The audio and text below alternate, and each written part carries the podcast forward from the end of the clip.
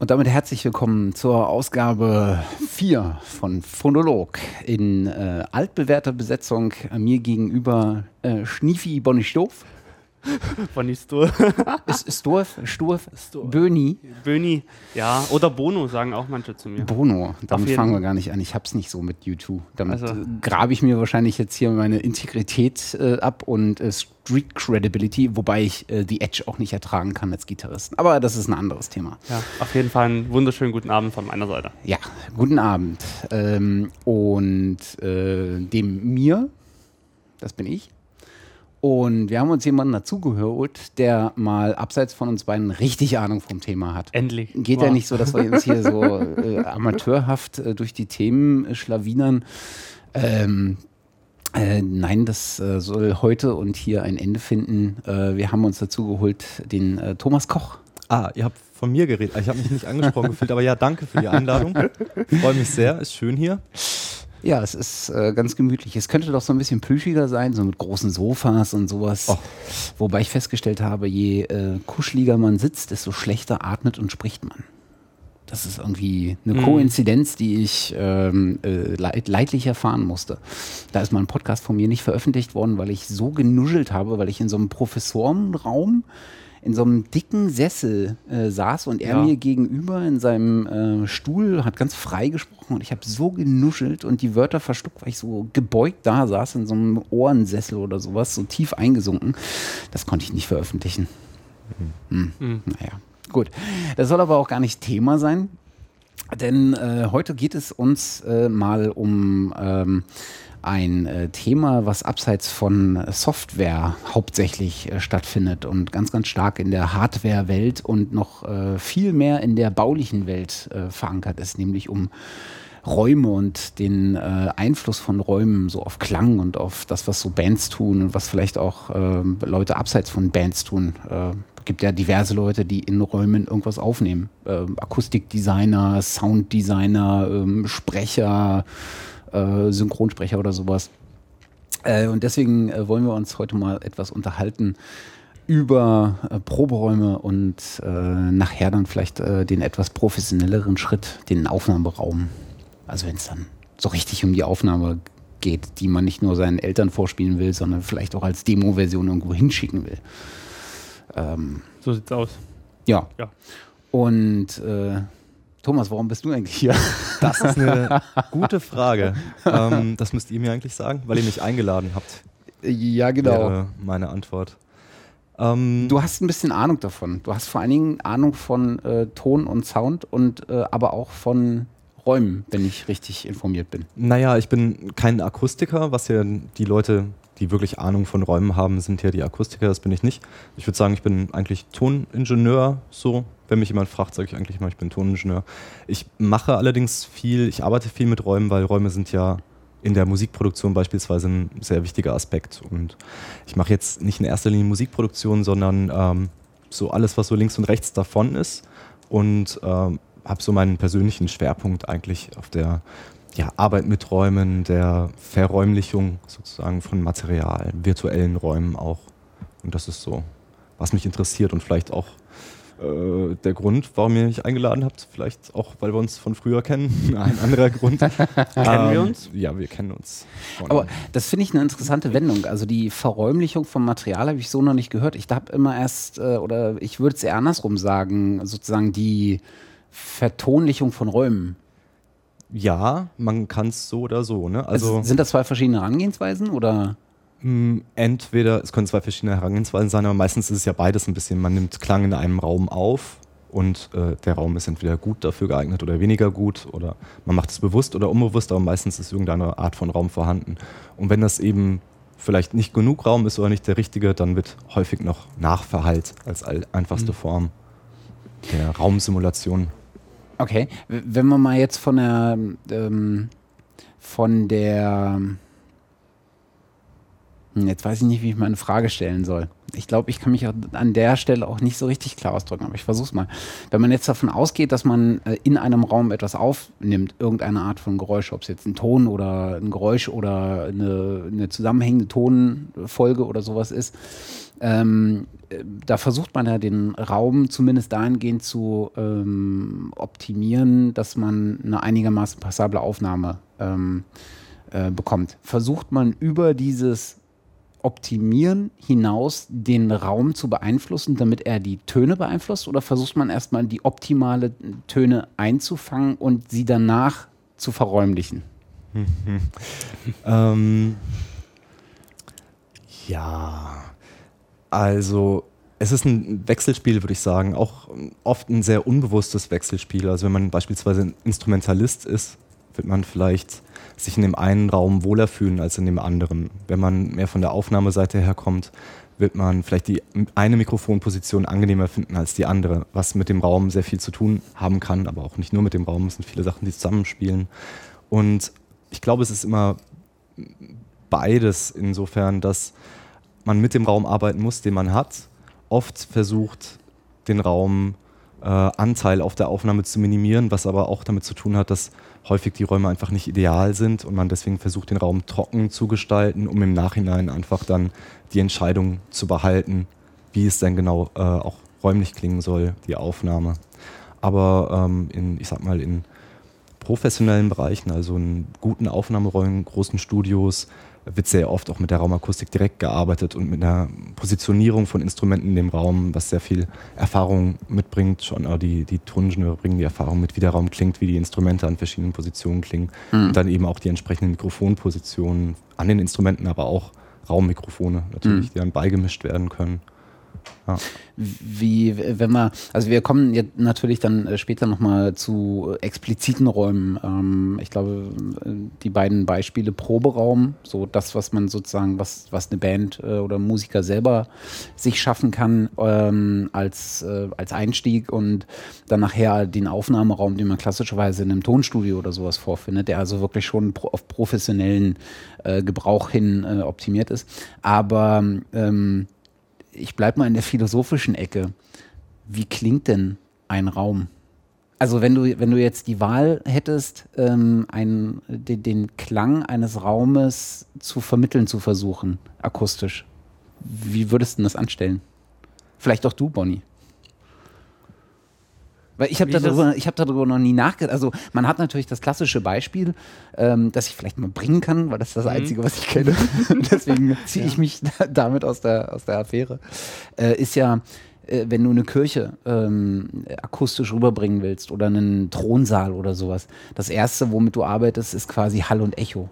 Mhm. Ne? Und dann ist vielleicht äh, ähm, mit dem Mikro, den, das reicht ja sozusagen, das Mikro in diesen Raum zu stellen, um äh, diese Atmosphäre in diesem Raum mitzubekommen, auch ohne intentional Geräusche zu machen innerhalb des Raumes. Also das, das meine ich mit, wie klingt eigentlich ein Raum? Ähm, nicht, dass man, man kann ihn natürlich bespielen, dann hat man, wie klingt die Musik in dem Raum, aber wie klingt ein Raum? Das finde ich ist irgendwie naja, ein Raum oder beschreibt ja immer dadurch durch eine Reflexion, die wir ja haben. Mhm. Das ist ja so für mich, von meinem Inbegriff, so definiere ich erstmal einen Raum. Anhand der Reflexion, die ich habe, entsteht, ja ein, äh, entsteht ja ein Bild, in was für ein Raum ich bin und kann mich anhand dieses ja dann orientieren und äh, je nachdem, wie das halt reflektiert wird, beziehungsweise wie lange das braucht und in welcher Klangfarbe, ob es mit der gleichen Frequenz wiederkommt, ob die Frequenz verändert ist, dadurch entsteht das. Aber wie beschreibe ich denn einen Raum? Äh, was, ist, was ist Reflexion ist Hall und Echo? Oder ist das beides das gleiche? Ähm, es ist nicht das gleiche, aber es hängt miteinander zusammen, würde ich sagen. Also Reflexionen treten ja immer dann auf, wenn man einfach Begrenzungsflächen hat, was bei einem Raum normalerweise der Fall ist. Also es definiert ja sozusagen einen Raum diese Begrenzungsflächen, sprich die Wände und die Decken. Mhm. Und an diesen wird je nach Oberflächenschaffenheit gewisse spektrale Anteile, gewisse Frequenzen werden reflektiert und ähm, das auch gegebenenfalls nicht nur einmal, sondern öfters, solange bis eben die Schallenergie verbraucht ist. Und aus diesem Reflexionsmuster sozusagen lassen sich, ähm, also es determiniert dann die klanglichen Eigenschaften des Raum, Raumes. Wenn es sehr, sehr viele Reflexionen gibt oder parallele Wände, an denen der Schall immer wieder hin und her geschickt wird, entstehen beispielsweise Flutter-Echos, die man ja kennt. Also es ist so, mhm. wenn man klatscht und dann macht es wie ein Tischtennisball, mhm den man das dann fallen lässt. Sozusagen, äh, dass man hat, man hat das eigentliche Ereignis, was sozusagen das Klatschen ist, und dann hat man so ein akustisches Nachereignis. Man hört quasi das Klatschen dann nochmal, nochmal, nochmal, je nachdem. Genau, und im zeitlichen Verlauf kann man sich eigentlich so vorstellen, dass die ersten Reflexionen auch die stärksten sind natürlich, weil mhm. sie nur einmal reflektiert wurden also an den, an den Begrenzungsflächen, und zwar an den Punkten der Begrenzungsflächen, die sozusagen auf halbem Weg liegen. Also man kann sich da die Wände wie Spiegel vorstellen und mhm. die Schallquelle wie eine Kerze. Und mhm. wo ich an den Wänden diese Kerze sehen würde, da gibt es auch eine Reflexion, weil der Einfallswinkel ist gleich der Ausfallswinkel, also ähnlich wie beim Licht. Mhm. Und diese Reflexionen geben mir eigentlich schon die ersten Informationen darüber, ähm, wie groß der Raum ist, aber auch wie weit die Schallquelle relativ von mir entfernt ist, in Kombination mit der gegebenen Raumgröße. Und dann im weiteren zeitlichen Verlauf gibt es natürlich ähm, weitere Reflexionen, zweite, dritte Reflexionen, die sich dann eigentlich zu einem Nachhall zusammenfügen. Also die werden dann immer dichter zeitlich. Mhm. Und das ist eigentlich das, was wir als Nachhall wahrnehmen. Also können wir nicht mehr zeitlich auflösen. Äh, erste, zweite, dritte Reflexion, das kann das Ohr noch am Anfang, auch wenn wir das natürlich nicht bewusst machen, sondern es ist eine sehr unbewusste Geschichte, die immer passiert. Und später gelingt das auch nicht mehr und dann nehmen wir das als Nachhall wahr, mhm. der diffus eben wahrgenommen wird. Und ein Echo ist eine spezielle Form von Nachhall und zwar nochmal eine sehr starke Reflexion, die sehr spät kommt. Mhm. Also eigentlich schon im Nachhallbereich sozusagen. Mhm. Also wenn man einen sehr großen Raum hat, kann das auftreten, dass einfach der Schall bis zur Rückwand läuft, die ist sehr weit entfernt und läuft dann den ganzen Weg wieder zurück. Und dann ist eigentlich schon so viel Zeit verstrichen, dass wir, dass es eben nicht mehr ist wie eine erste Reflexion mhm. zeitlich, sondern es kommt so spät, dass es tatsächlich ein Echo ist, wie ein Delay-Effekt. Mhm. Delay ist gleich das nächste. Oh Gott, oh Gott, oh Gott, oh Gott. Das ist dann aber der, ähm, der, der sozusagen der intentional produzierte ähm, Effekt, indem man das Signal ähm, elektrisch verstärkt? Ähm, Delay ist erstmal eine Verzögerung. Hm. Klar, es wird benutzt als Effekt, sozusagen kommt letztlich aber auch wie alles, was wir oder viele Effekte, die wir in der Musik benutzen, haben ja ihren Ursprung irgendwo auch im natürlichen hm. Hören, zumindest äh, hm. teilweise, würde ich sagen. Hm, was ja auch äh, oder es gibt auch viele Musikproduzenten, die lieber ein Delay nehmen als ein Hall als Effekt, um Räumlichkeit halt auch darzustellen. Ja, also eine erste Reflexion ist ja im Prinzip auch nichts anderes als ein Delay, mhm. was eben im Pegel ja. abgedämpft ist, gegebenenfalls im, im, Frequenzgang schon bedämpft ist und im realen Hören eigentlich auch eine Richtung hat. Also ein Delay in, in einem Raum, also eine erste Reflexion, ähm, kommt ja meistens nicht aus der gleichen Richtung oder nicht ausschließlich aus der gleichen Richtung wie der erste Schall, sondern von den Seiten, von unten und von oben, also mhm. Seitenwände, Fußboden und Decke. Und das sind eben auch äh, Informationen, die Räumlichkeit vermitteln, also eigentlich sehr wichtig. Und in der Musikproduktion kann man genau Delays benutzen, um diese, diese Rauminformationen eigentlich mit, mit, mit reinzunehmen, auch auch wenn das äh, Zielformat, ich sag mal, nur Stereophon ist, also eigentlich ähm, kein räumliches Wiedergabeverfahren ist. Bis auf äh, links, rechts sozusagen. Also die Verortung im Raum auf so einem Panorama äh, von ganz links nach ganz rechts und äh, optimal dann in der Mitte. Ja. Äh, in der Regel geht man zumindest davon aus, wobei das äh, Optimale dann sicherlich auch vom Einsatzzweck abhängt. Das merkt man dann ganz deutlich bei Verzeihung, das merkt man dann ganz deutlich bei äh, beispielsweise Interviewsituationen äh, von Sprechern, die äh, beide ein ähnliches Stimmenmuster haben. Da kann es durchaus, durchaus hilfreich sein, wenn man den einen ein bisschen nach links tut und den anderen ein bisschen nach rechts, weil man dem Hörer sozusagen ein, ein weiteres Identifikationsmerkmal äh, mitgibt. Da ist dann irgendwie der Sweet Spot in der Mitte nicht mehr so richtig der Sweet Spot. Ist ja auch merkwürdig. Ähm, in der Realität, sage ich mal, ist es selten, dass zwei Personen an exakt der gleichen Stelle sprechen. Also muss man erstmal. sich schon übereinander liegen. Ja. Kann passieren, sollte vielleicht nicht. Dann hat man entweder was sehr richtig oder was sehr falsch gemacht. Kommt auf die Stimmen an, ja. ja. Aber du hast, ähm, äh, hast gerade äh, gesagt, ähm, das mit dem Spiegel, das hat mir jetzt total eingeleuchtet. Da habe ich noch nie drauf ähm, so richtig drüber nachgedacht, äh, dass Licht ja auch äh, eine Form von Welle ist, was reflekt die reflektiert werden kann von und dass wenn du sozusagen die eine Kerze in der Hand hast und Spiegel dir gegenüber, dass du da, wo du die Kerze im Spiegel siehst, auch ähm, den Punkt hast, der dir direkt den Schall zurückwirft. Ist wäre das eine Möglichkeit sozusagen auch um optisch zu vermessen, wie ein Raum klingt? Also kann man das eins zu eins übertragen? Also eins zu eins wahrscheinlich nicht, aber das, dieses Prinzip? Mm, ja, es wird zumindest gemacht in der, in der Raumakustik oder in akustischen Berechnungen wird dieses Modell tatsächlich herangezogen, um Simulationen beispielsweise zu machen. Also mhm. nicht um, vielleicht nicht um zu berechnen, wie er klingt, weil da könnte man ja einfach in den Raum hineingehen, wenn es ihn schon gibt und es sich anhören oder messen, mhm. sondern mehr, wenn ein Raum geplant wird, vielleicht ein Konzertsaal, dann wird in einem gewissen Frequenzbereich zumindest tatsächlich mit diesem Spiegelschallquellenmodell gearbeitet, ein geometrisches Modell letztendlich. Cool.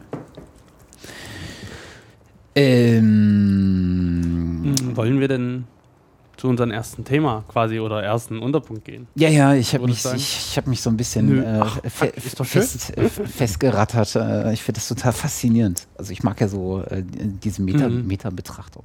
Ja, aber ähm, ähm, genau, schauen wir uns doch vielleicht mal so ein so einen Raum an. Und ich kann mir, äh, ich kann mich noch gut erinnern aus meiner eigenen ähm, äh, musikalischen Historie, die sehr kurz und sehr unrühmlich war. ähm, aber so als äh, Schülerband oder so erste Band, ähm, äh, wenn man sich so trifft äh, und überlegt, wo kann man immer aufräumen, äh, aufnehmen, beziehungsweise proben. Das erste, was einem in, die, in der Regel in den Kopf kommt, ist da die Garage der Eltern. Ist jetzt weniger förderlicher, wenn die Eltern nur einen Kleinwagen fahren. Ähm, oder der Keller. Ja, das sind so, so typische. Und dann fängt es auch schon an mit dem Problem, weil Spaß hat man da erstmal nicht. Ähm, also vielleicht reden wir als erstes so über Räume, die man sich selber gestalten kann oder die man sich selber sucht. Ähm, wo man sicherlich so ein paar andere Kriterien auch noch anlegt, als mhm. wenn man sich Studis aussucht. Mhm. Ist auch die Frage, was würdest du, äh, Tom, na, äh, wie würdest äh, oder was würdest du einer jungen Band denn raten? Sag ich mal jetzt, junge Schülerband, die sind jetzt zusammengekommen und möchten und suchen und wollen sich einen Proberaum suchen, wo sie dann Krach machen können. also ich glaube, das Wichtigste ist, dass sie den Krach überhaupt machen können, ohne irgendjemanden zu stören, weil dann werden sie nicht lange Spaß da haben. Dann kommen die Nachbarn und sagen, okay, äh, aber das geht nicht und Mittagsruhe und Abendruhe und naja, wann macht man Musik eigentlich? Dann abends und nachts, wenn man halt kreativ ist. Ne? Also das ist das Wichtigste und das ist auch sehr schwer äh, im Nachhinein noch irgendwie zu erreichen. Also die Schalldämmung in dem, in dem Sinne, dass kein Schall nach außen dringt, aber auch kein Schall von außen reindringt, was dann wiederum bei Aufnahmeräumen relevant ist. Aber das ist eigentlich, würde ich sagen, das Wichtigste. Bei ähm, anderen Faktoren, wie eben der Raumakustik, hat man wesentlich einfachere Möglichkeiten, um da noch zu modifizieren, die auch jetzt nicht unbedingt teuer sein müssen. Aber eine Schalldämmung ist einfach immer aufwendig und teuer. Also da macht es eigentlich nur die Masse. Und Masse heißt Beton im Zweifelsfall oder Mauern. Also nach, die, nach außen eine Dämmung zu erfahren. Ja. Okay. Und ich denke, das wäre wirklich das Wichtigste, also einen Ort zu finden, wo man Krach machen kann. Keller ist da gegebenenfalls eine gute Idee. Es kommt halt immer darauf an, wenn es ein Einfamilienhaus ist und der Keller wirklich richtig tief unterkellert ist und oben drüber nicht gerade das Schlafzimmer der Eltern ist, dann kann das durchaus funktionieren. Garage kann auch funktionieren, wenn halt nicht nebendran ein Nachbar wohnt, mit dem man sich nicht so gut versteht. Also. Ja. Ja. Äh, aus eigener leidvoller Erfahrung ähm, äh, kann man, äh, kann ich da sagen, dass es auch äh, an der Stelle, wo wir jetzt gerade bei baulichen Maßnahmen sozusagen sind oder baulichen Charakteristiken, äh, extrem darauf ankommt, wie, das, wie das Haus einfach gebaut hat. Ne? Also du hast ja teilweise so äh, wie die Wände, woraus die Wände bestehen, hast ja dann manchmal Verschalungen äh, davor, dann fängt sich der Schall dahinter und setzt sich erst recht nach oben durch oder sowas. Das hast du in Altbauten oft. Äh, wenn, du, wenn du deine Musikanlage mal ein bisschen lauter drehst, dann hören die Nachbarn drüber und drunter direkt ist nicht aber durch irgendwelche Lüftungsschächte oder sowas setzt sich das dann fort, sodass der in der ersten oder in der zehnten Etage dann kommt und genervt an deine Tür hämmert. Also das ganz, also Schall ist echt ein tückisches kleines Biest. Das ist echt merkwürdig. Mhm. Ich finde es immer noch ganz spannend. Ich hatte die erste Band oder gute Freunde von mir, die ich begleitet habe, ähm, als Soundmensch irgendwo, die hatten ihren Proberaum quasi in dem Haus von dem, von dem einen Kumpel. Und, oder ich glaube, das haben sie immer noch. Und das ist genau unter dem Wohnzimmer. Und die proben da wirklich, also da haben jeden, fast jeden Samstag geprobt. Und die Eltern haben gesagt, ja, passt schon. Und die waren dann halt so laut, also ich war ja mit da drinnen. Ich frage mich, wie es die Eltern mitgemacht haben, aber das hat funktioniert. Also es war dann so bestialisch laut, aber wenn es die Eltern nicht stört, kann man es auch so machen. Aber es ist, glaube ich, eher die Ausnahme mhm. als die Regel. Wenn wir jetzt mal davon ausgehen, dass wir einen Raum gefunden haben, der genügend über genügend dicke Wände ähm, äh, verfügt. Nehmen wir mal das Beispiel, was sich, glaube ich, jede äh, Band, die auch ein bisschen lauter spielen will, äh, wünscht. Äh, verlassenes Industriegebiet, wo man einen Raum hat, der äh, gut nach außen schallisoliert, weil er einfach dicke Wände hat, aber trocken ist innen. Ja, perfekte Voraussetzung. Ähm, jetzt haben wir ja noch so, sozusagen die, die Schallbeeinflussung ähm, innerhalb des Raums. Ne? Wenn du so in, in einen nackten Raum kommst, da deine Instrumente äh, hinstellst und dann äh, mal aufdrehst, äh, dann hat man nicht oft das Erlebnis, dass einem fürchterlich die Ohren wehtun, weil man so aus allen Richtungen dann mit Schall und äh, direkten Soundeinfluss und indirektem Soundeinfluss und sowas äh, belästigt wird. Was, was wäre denn so dann die, das, die nachfolgende Maßnahme, die man angeht? Also ich würde sagen, vielleicht erstmal was, was überhaupt nichts mit der Raumakustik an sich zu tun hat, sondern versuchen, so leise wie möglich erstmal ähm, zu spielen. Und das hat, ist meistens limitiert durch ein Schlagzeug. Wenn man ein akustisches Schlagzeug in der Band hat, ist das meistens das lauteste Instrument und dann muss man mit der Gitarre und mit dem Bass erstmal genauso laut sein oder am mhm. besten noch lauter und dann spielt der Schlagzeuger noch lauter. Und das ist ähm, aus mehreren Perspektiven her problematisch. Zum einen ist es ungesund, man macht sich die Ohren kaputt. Mhm. Können, glaube ich, einige, die in jungen Jahren in Rockbands gespielt haben, ein Lied von singen. Oh ja. Ich höre auch immer noch mal das Crashbacken von meinem ersten Schlagzeug auf meinem rechten Ohr. Also das ist ähm, nicht gut und es, es verdoppelt eigentlich auch die ähm, raumakustischen Probleme. Also je lauter man spielt in einem akustisch nicht guten Raum, desto schlimmer letztlich. Mhm. Und es gibt einfache Mittel, um da eigentlich schon mal zu einem guten Ergebnis zu kommen. Eins ist relativ radikal, macht aber wirklich Sinn, äh, einfach eine kleine Mauer um den Schlagzeuger zu bauen. Äh, wenn, man, wenn er ansehnlich ist, kann man ja auch Glasscheiben nehmen. Ansonsten, ähm, also das ist wirklich, also ernst gemeinter Tipp, das haben wir irgendwann auch gemacht und seitdem, äh, meine Ohren haben es mir gedankt, mhm. weil es einfach auch schon sehr viel Energie erstmal wegnimmt, man die Gitarre ja. nicht mehr so laut machen muss. Zumal du ja bei einem Schlagzeug von einem Instrument sprichst, was einen extremen Dynamikumfang hat. Mhm. Also äh, das ist der Unterschied zwischen er schlägt nur ganz seicht und produziert dadurch relativ leise Töne, bis hin zu er schlägt mit voller Kraft irgendwie auf so einen Tom drauf oder sowas. das Instrument, Tom, äh, die Drum.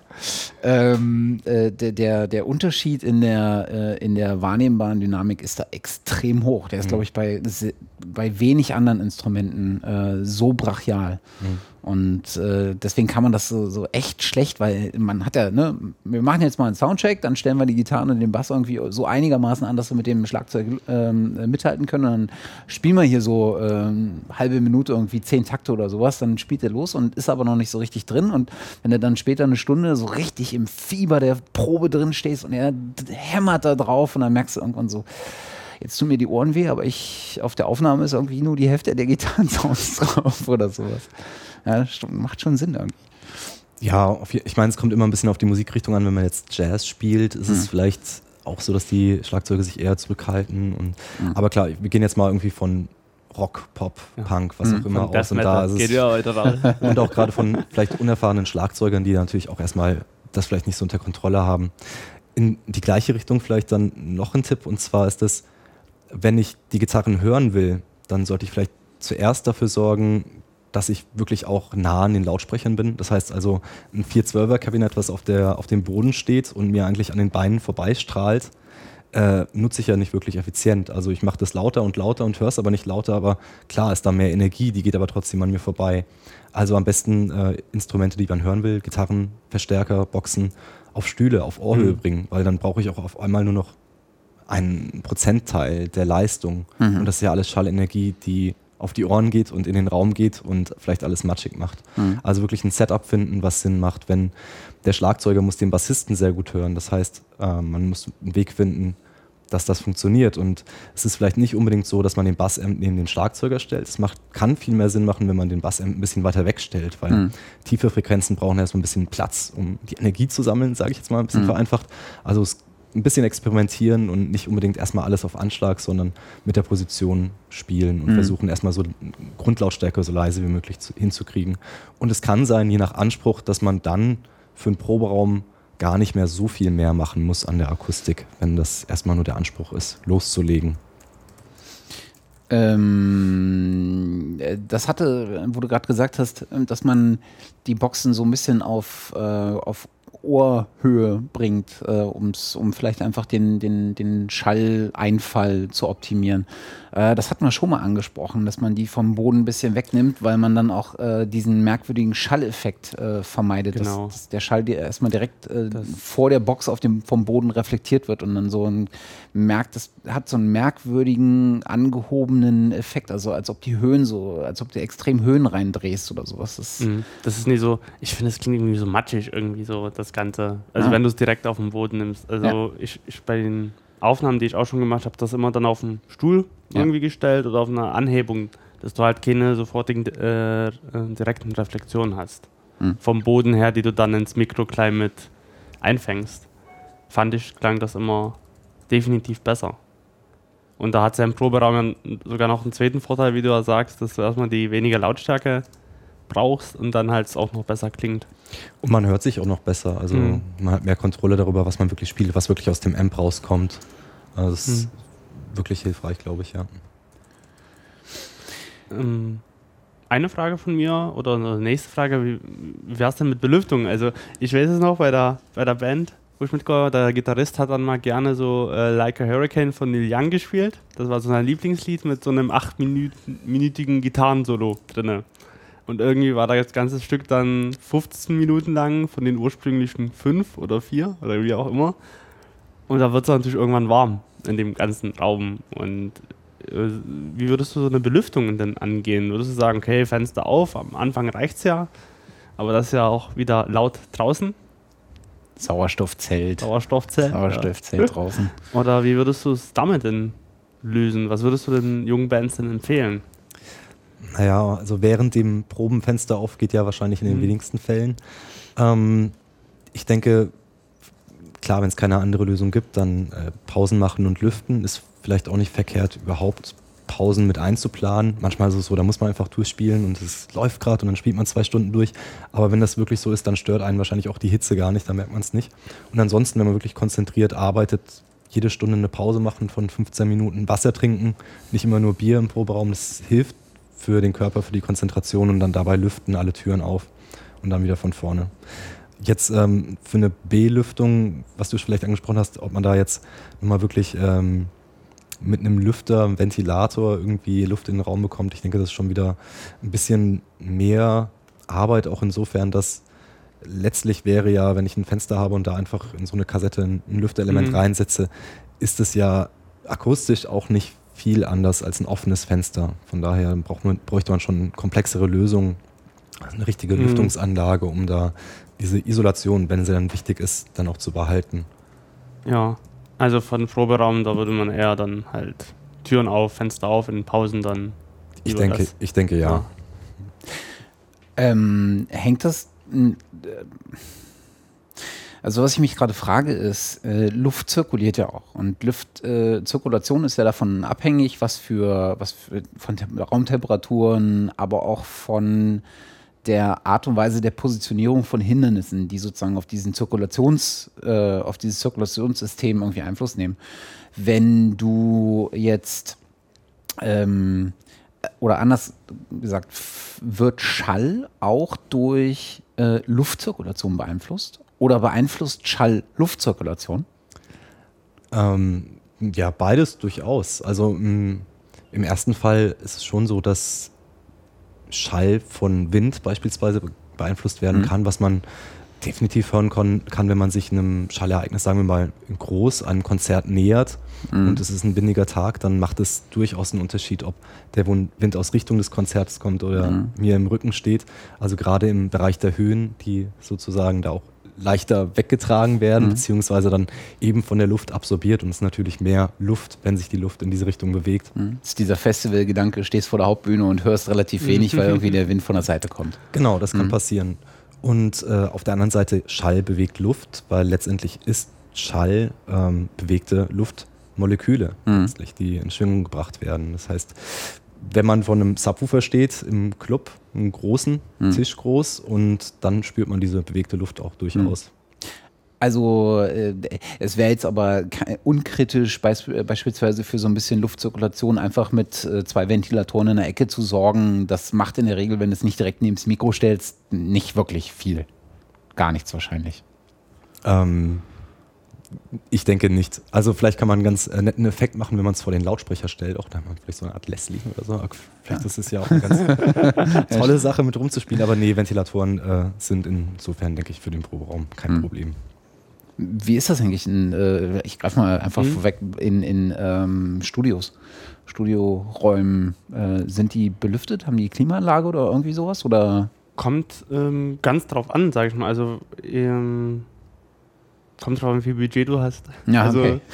also die meisten, also so, was so Eigenbau erstmal so grundsätzlich ist, gibt es wenige mit Belüftung. Hm. Also dann gute alte klassische Fenster auf in der Pause. Hm. Beziehungsweise wenn man nie so laut abhört, kann man es auch so äh, aufhaben, je nachdem, wo man wohnt, wo das Studio ist. Hm.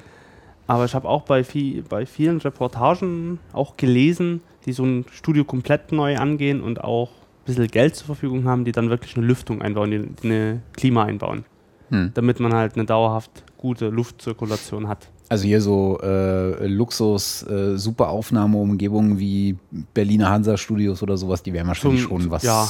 äh, entsprechendes haben. Also ich denke, es ist auch ähm, nicht nur Luxus. Also im, im Aufnahmeraum selber, wenn man da beispielsweise einen Flügel stehen hat, was ja nicht unüblich ist, dann ist es schon gut, wenn der auf einer Temperatur bleibt, weil er Mhm. sonst einfach die Stimmung verliert. Und klar, für die Musiker ist es Luxus, aber letztlich gehört das dazu. Und im Studio, also im Abhörraum selber, je nachdem, wenn es noch wirklich ein analog konzipierter Abhörraum ist mit einer großen analogen Konsole, Mhm. die haben eine ganz ordentliche Wärmeentwicklung. Also äh, ich habe mal in der Neve gesessen, da konntest du wirklich ein Spiegelei drauf braten, wenn man Mhm. die wirklich angefahren hat. Und dann hat man vielleicht noch Outboard-Equipment, den Rex. Und insgesamt kommt da ganz schön was zusammen. Das heißt, nur um Mhm. diese Abwärme abzuführen, braucht man schon auf jeden Fall eine Klimaanlage, weil man ansonsten einfach auch das Equipment leidet und man ganz schnell 30, 40 Grad in dem Raum hat. Mhm. Also ab einer bestimmten Größe ist es keine Frage mehr, sondern ist Mhm. auf jeden Fall ein Muss. Mhm. Okay. Also bei viel Outboard, jetzt, jetzt, wenn du viele Einzelgeräte hast, weil wenn du normal, sag ich mal, wie die meisten mittlerweile einen einen Rechner haben, vielleicht noch ein Analogpult und irgendwie drei, vier Wandler haben Mhm. und einen Vorverstärker, da brauchst du es ja nie unbedingt, aber dann halt bei einer Konsole. Mhm. Okay. Ähm, wo wir gerade beim äh, so ein bisschen auch bei den äh, bei, beim elektrofizierten ähm, Objekt waren, ähm, Stromversorgung ist kein wofür auch, ähm, auch eine Belüftung bräuchte ja Strom, ähm, ist, glaube ich, kein triviales Thema, weil ne, so Mehrfachsteckdose und dann hängst du da irgendwie zwei Gitarrenverstärker dran, noch ein Bassverstärker, noch ein äh, Keyboard und irgendwie noch dein ganzes Aufnahmeequipment und dann rein in die 220 Volt Steckdose in der Wand äh, ist, glaube ich, keine so gute Idee. Kann funktionieren. Muss aber nicht. Ja, genau. Wenn es nicht funktioniert, merkt man es. Ja. Ah. Oh, wir hören nichts mehr. Hm. So, Ähm, sollte man, glaube ich, schon drauf achten, oder? Ein bisschen drauf achten auf jeden Fall. Manchmal hat man wenig Einfluss, weil man auch gar nicht weiß, welche Steckdose ist jetzt an welchem Stromkre- Stromkreis. Wenn man Zugang zu den Sicherungen hat, kann man das ganz leicht testen, einfach mit einer Lampe und mal die Sicherung an und aus und dann kann man die, die Steckdosen auch beschriften und weiß man, okay, man teilt sich irgendwie auf. Ähm, ich denke, es ist eher unkritisch, wenn es jetzt um Übungsraum geht, aber was wirklich wichtig ist, ist, dass man nicht dran rumbastelt. Also, dass man nicht anfängt, irgendwie äh, die Masse zu trennen, weil es brummt. Das ist, kann lebensgefährlich werden, dass man darauf achtet, dass man wirklich da keine Spielereien macht, würde ich sagen.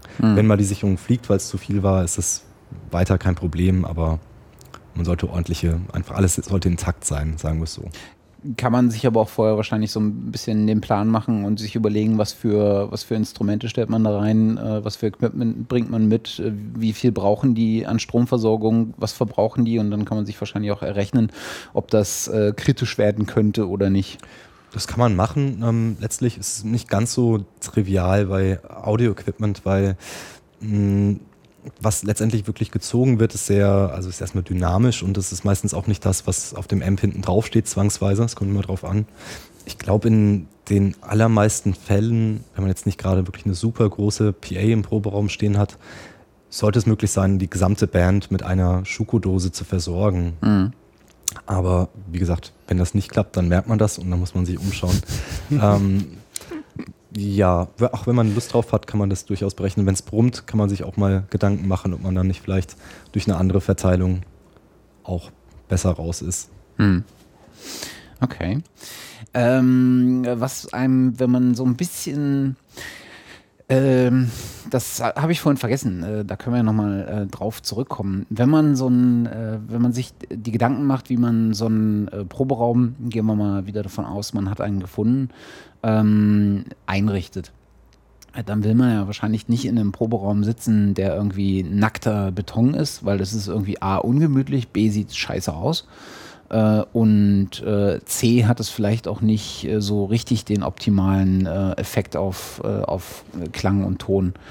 Ähm, da ist ja, da kann man ja auch so ein paar mit so ein paar ja, mehr oder weniger amateurhaften Dingen vielleicht noch was, was optimieren. Was nicht hilft, dürfte der Eierkarton an der Wand sein. Das ist, glaube ich, so das klassische Beispiel, was jeder versucht und dann davor steht und denkt so, Arschloch. Lösung. ich Scheiße. was Richtiges. Ähm, ja. Also was man ja meistens im Proberaum sieht, ist Teppich auf dem Boden, mhm. im Zweifel sogar noch Teppich an, Wand, an der, an der Wand. Oder auch der Klassiker äh, von der Oma irgendwie die riesen Bettlaken oder Tischdecken klauen und an die Wand äh, hängen. Ja. Ähm. Ich glaube, was auch so grundsätzlich hilft, ist erstmal so eine Couch rein, oder? Also, weil wenn ich das so bei vielen Proberäumen sehe, steht irgendeine Couch da und das ist ja gar nicht unsinnvoll. Oder, Tom? Couch ist für total viele Sachen sehr sinnvoll, finde ich. ähm, Schön gesagt. Und akustisch auf jeden Fall gebe ich dir recht, war auch mein erster Gedanke, eine Couch rein mhm. oder zwei oder drei. Ich glaube, das ist das Allersinnvollste, was man machen kann, weil es eben ein, vor allem, weil es ein Volumen hat und nicht wie ein Teppich oder ein Betttuch einfach nur sehr, sehr dünn ist und dadurch auch nur hohe Frequenzen absorbieren kann, also Energie in hohen Frequenzen entziehen. Die Couch ist halt einfach durch die Masse und durch diese, ja, je nachdem, wie sie gemacht ist, ähm, kann die auch schon in tiefen Frequenzen Energie entziehen. Und das ist eigentlich fast das Schwierigste, wenn man einen Raum hat, da den im tieffrequenten Bereich ein bisschen ähm, ja, aufzuräumen, sage ich mal. Weil hohe Frequenzen, also Teppich an den Wänden kann Sinn machen. Normalerweise würde man sagen, nicht so viel Teppich, weil man will auch ein paar hohe Frequenzen behalten. Man will ja nicht komplett, komplett wegnehmen und dann nur untenrum die ganze Suppe behalten. Aber es kann trotzdem Sinn machen, gerade wenn man viele parallele Wände hat und es dann eben diese mhm. Flatter-Echos gibt. Die will man ja eigentlich auf jeden Fall zuerst wegbekommen, weil die sind mit am störendsten und da kann tatsächlich Te Teppich Sinn machen. Wenn es geht, vielleicht nicht direkt an die Wand, sondern mit ein bisschen Abstand. Das hilft auch wiederum bei der Grenzfrequenz, sagt man ja. Also die würden dann noch ein bisschen tiefer auch einen Unterschied machen und nicht mhm. nur in den allerhöchsten Frequenzen. Also was sind denn die dahinterliegenden Prinzipien? Einmal ist es Absorption, du willst bestimmte Dinge einfach wegnehmen und dann ist es wahrscheinlich auch äh, Schallbrechung, oder? Mhm. Also, dass du keine glatten Wände haben willst, sondern dass möglichst das Echo auch nicht so in einem zurückgeworfen will, äh, werden soll, sondern das ist ja so ein bisschen das Prinzip, was man zu Hause sagt, äh, lieber von einem Bücherregal als von einer planen Wand. Ähm, und dafür gibt es ja beispielsweise dann noch so eine, so eine Diffusoren, ne, die äh, sowas auch bewerkstelligen sollen. Ja, ist richtig. Also mit einer Absorption kann man erstmal Energie entziehen. Ähm, in gewissen Frequenzbereichen, eben je nachdem, wie die Absorber aufgebaut sind. Und letztlich senkt man ja damit dann den Nachhall mhm. in, in, diesem Frequenzbereich. Und das äh, ist meistens sinnvoll oder kann sehr sinnvoll sein, wenn einfach ja, der, der Raum zu hallig ist. Ähm, es kann aber auch manchmal Sinn machen, den Nachhall in einem gewissen Frequenzbereich nicht weiter zu senken und eher dafür zu sorgen, dass diese vielleicht störende Reflexionen gezielt gestreut werden, um äh, eben nicht diese Energie wegzunehmen, weil vielleicht schon genug Energie entzogen ist, gerade in hohen Frequenzen, aber eben äh, auch diese starken Richtungen dieser Reflexion aufzuheben. Und da kann dann Diffusion zum Einsatz kommen. Wobei ich denke, jetzt in einem typischen Proberaum, ähm, wenn er dann nach einer Weile eingerichtet ist und da doch das ein oder andere rumsteht, dann ergibt sich das wahrscheinlich von selber. Hm. Und ich denke, es macht Sinn am Anfang wirklich ja, gezielt Flutter-Echos zu bekämpfen mhm. und eben mit Absorptionen mitten und hohen Bereich und die eine oder andere Couch am besten in die Ecke, um dann eben im Bassbereich auch aufzuräumen. Mhm. Und Diffusion ist bei ähm, Aufnahmeräumen eigentlich sehr äh, beliebt, um eben die Nachhaltzeit auch zu erhalten, weil man ja für gewisse Stilistiken durchaus will. Oder auch in Abhörräumen, um eben äh, eine gewisse Lebhaftigkeit zu behalten, ohne eine starke Reflexion beispielsweise vom Hinten. Also ein, ein durchschnittliches Wohnzimmer, wofür ja die meisten Aufge Auf Aufnahmen auch gemischt werden, äh, hat ja auch sehr diffusen Nachhall, weil meistens auch Sachen herumstehen, eben genannte Bücher, Regale, etc. Und das wird im Studio sozusagen simuliert, indem man sagt, okay, ich streue den Schall, ich habe keine gerade Wand, weil die meisten Wohnzimmer sind eben nicht ähm, kahle Wände, sondern habe diese Diffusoren. Mhm. Ähm, mal eine Idee von mir, ob das jetzt so funktioniert. Und zwar, wenn ich in einem Proberaum quasi oben eine dünnere Schicht habe, die Reflexion, also die Höhen zwar auch noch ein bisschen erhält, äh, aber auch trotzdem schon absorbiert. Und wenn man unten dicker wird vom Material her, damit man halt äh, die tiefen Frequenzen auch noch mit absorbiert, würde das Sinn machen? Dass man, sag ich mal, oben eine Lage Teppich hätte, da fast zur, zur Decke hinzu und dann unten vielleicht drei, vier Lagen Teppich hätte? Würde das irgendwie Sinn machen oder ja nie? Ich denke mal drüber nach, bevor ich was sage. Das ist interessant. ähm, ich glaube, vielleicht müssen wir uns überlegen, also wir haben ja einmal dieses geometrische Modell, von dem wir am Anfang gesprochen haben, dieses Spiegelquellenmodell quasi, wo es eigentlich darum geht, wenn ich störende Reflexionen habe, muss ich die an der Stelle bekämpfen, wo sie auftreten, also vor der Wand.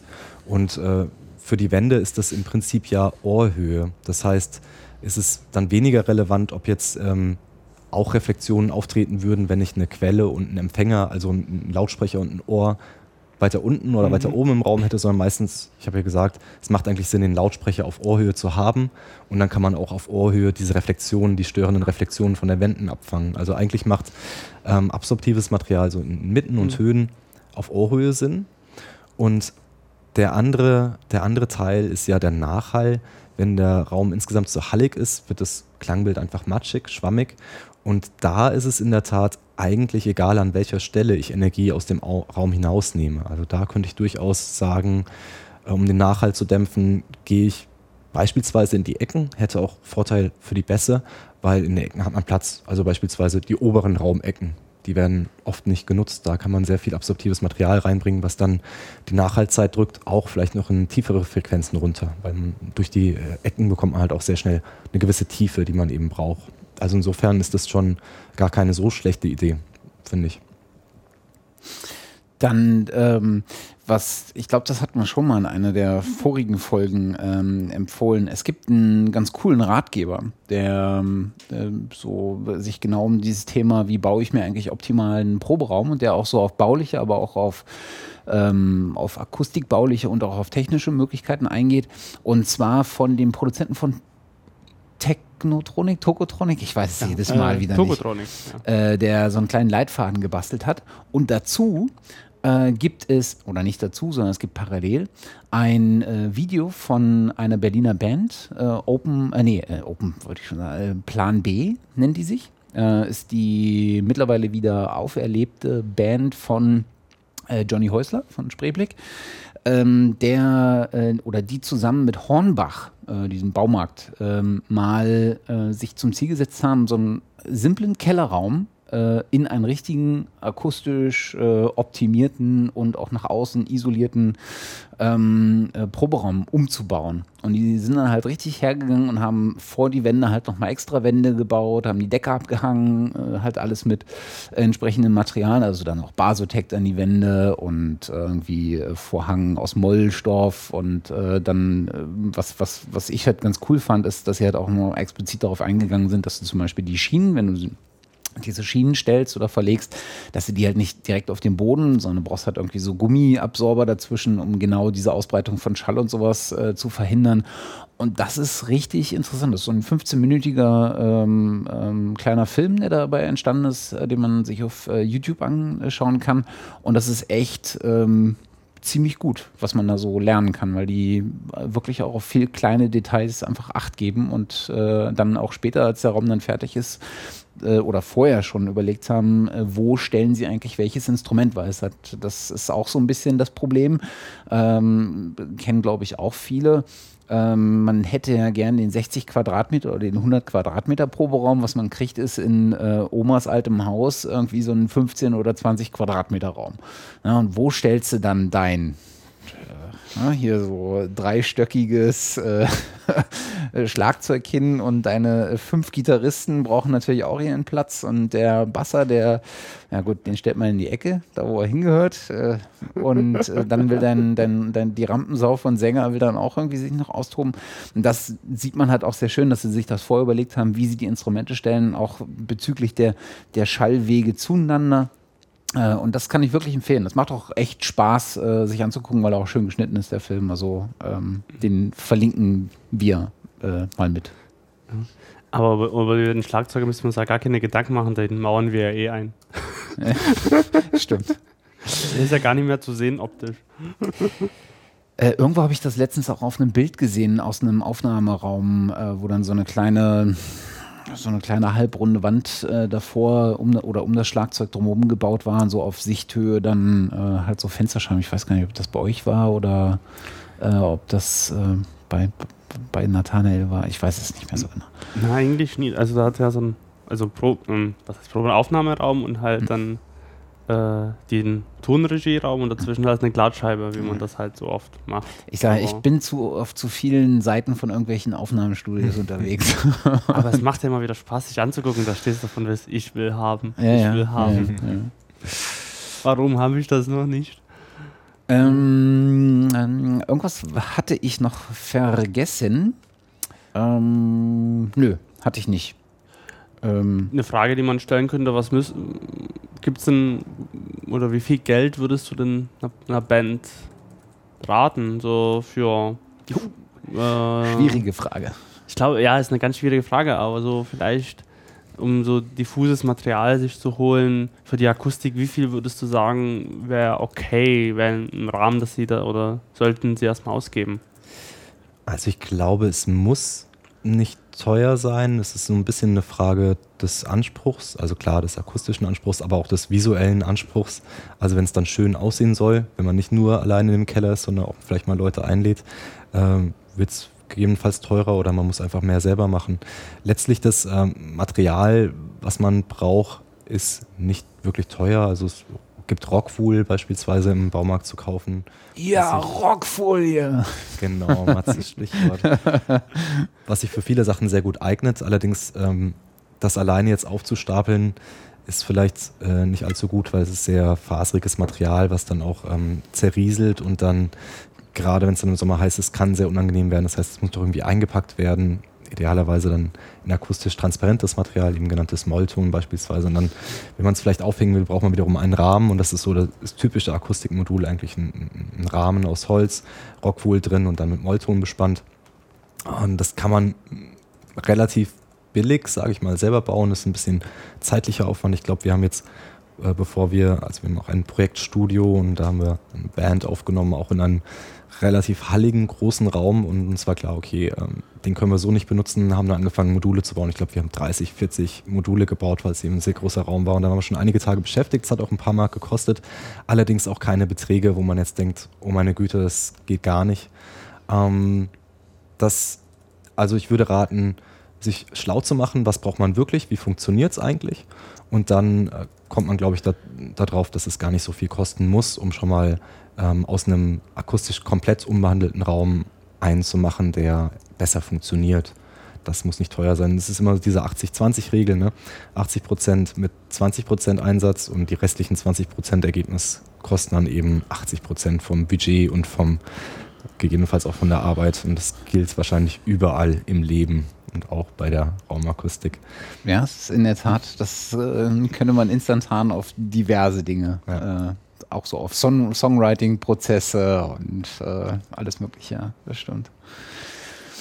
Ähm, dann lass uns doch vielleicht mal so ein bisschen nochmal auf die äh, technische Erstausstattung von so einem Proberaum äh, gucken. Äh, also das Erste, was einem da wahrscheinlich einfällt, ist Instrumentierung. Da bringt in der Regel jedes Bandmitglied einfach sein eigenes Zeug zu Anfang zumindest, bevor man dann anfängt, irgendwie zusammenzuschmeißen, damit man mal ein größeres Kabinett und irgendwie äh, mal einen anständigen Bassverstärker und keiner, der irgendwie anfängt, unangenehm zu brummen in den Ohren nach zehn Minuten. Ähm, ähm, aber äh, mal von mal von Instrumentierung äh, abgesehen, Ähm, was ist denn sinnvoll, äh, da noch Technisches reinzustellen? Ähm, je nach Besetzung ist natürlich ein bisschen die Frage, also die meisten Bands werden einen Sänger haben, gegebenenfalls, der braucht natürlich ein Mikrofon. Das Mikrofon braucht einen Mikrofonvorverstärker, dann braucht man auch einen Verstärker und einen Lautsprecher, damit sich der Sänger hört. In den meisten Fällen wird es ein kleines Mischpult sein und vielleicht sogar so ein sogenannter Powermixer mit eingebauter Endstufe oder ein kleines Mischpult und ein aktiver Lautsprecher mit eingebauter Endstufe.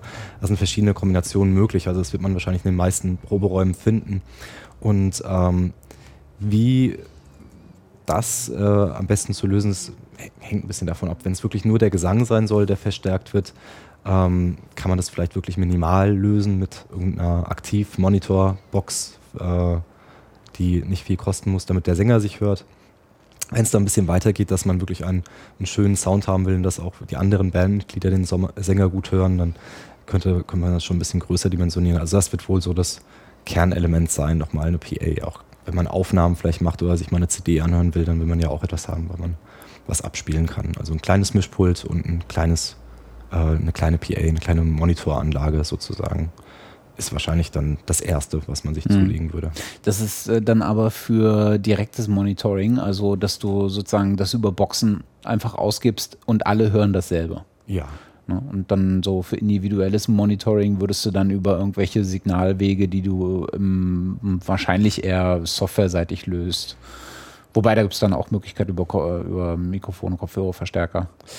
Ja, wobei in der Proberaumsituation würde ich das Monitoring immer über die Positionierung versuchen zu lösen. Also der, der, der Sänger kann wahrscheinlich einfach nicht laut genug singen, der braucht, hm. der braucht die Box und den Verstärker. Hm. Alle anderen haben laute Instrumente oder sowieso Verstärker und dann einfach die so positionieren und so einpegeln, dass alle alles gut hören.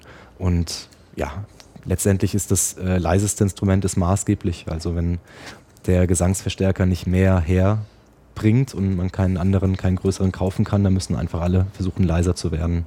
Anders wird das nicht. Das ist der Punkt, an dem jede, jedes Mitglied der Band äh, sich vom Munde noch einen Beitrag abspart, bloß um nicht leiser spielen ja, zu müssen, ja. damit der blöde Sänger endlich seine bessere PA kriegt. oh ja. Äh.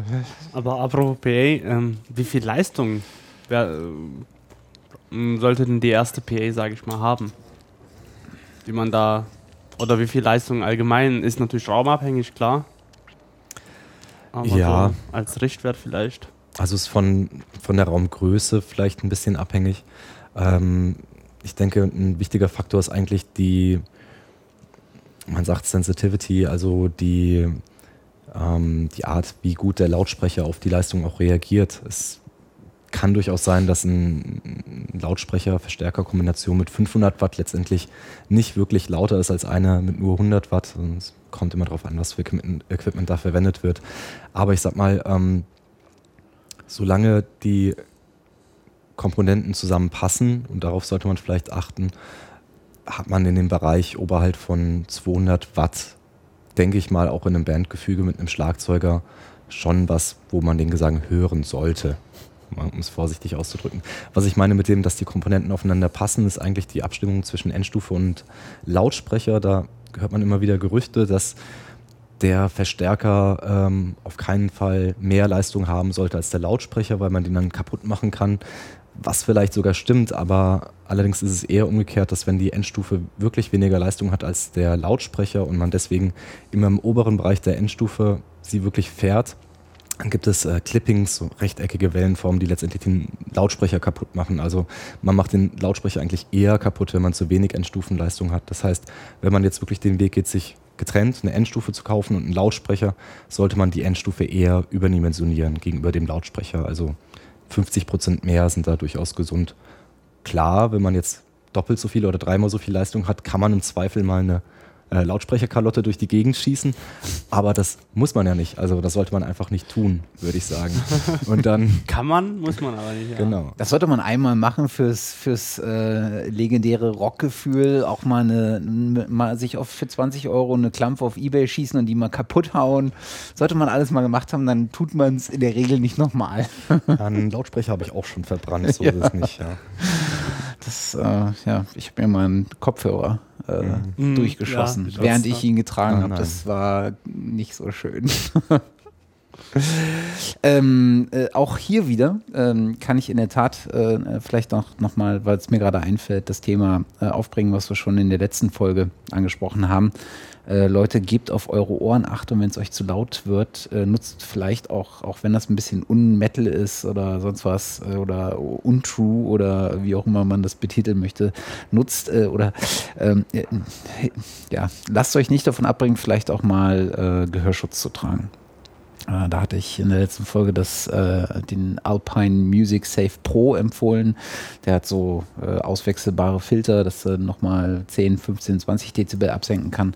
Wenn man sich daran gewohnt, äh, gewöhnt hat, ist das echt richtig, richtig gut. Also ähm, auf jeden Fall, äh, gerade im Proberaum, wenn, wenn man das jetzt nie beachtet, wie man das alles hingestellt hat und hinstellen ja. und ja, ja, das und bei ja, 15 Minuten volle Power, Neil Young, das war dann, irgendwann hab, bin ich mit so einem Fiepen raus, habe ich gesagt, nach acht Minuten hier, ich gehe mal, mach mal hier weiter. Ja. Hab, all, hab die Tür zugemacht und die Fensterscheiben haben vibriert, also das war dann, naja.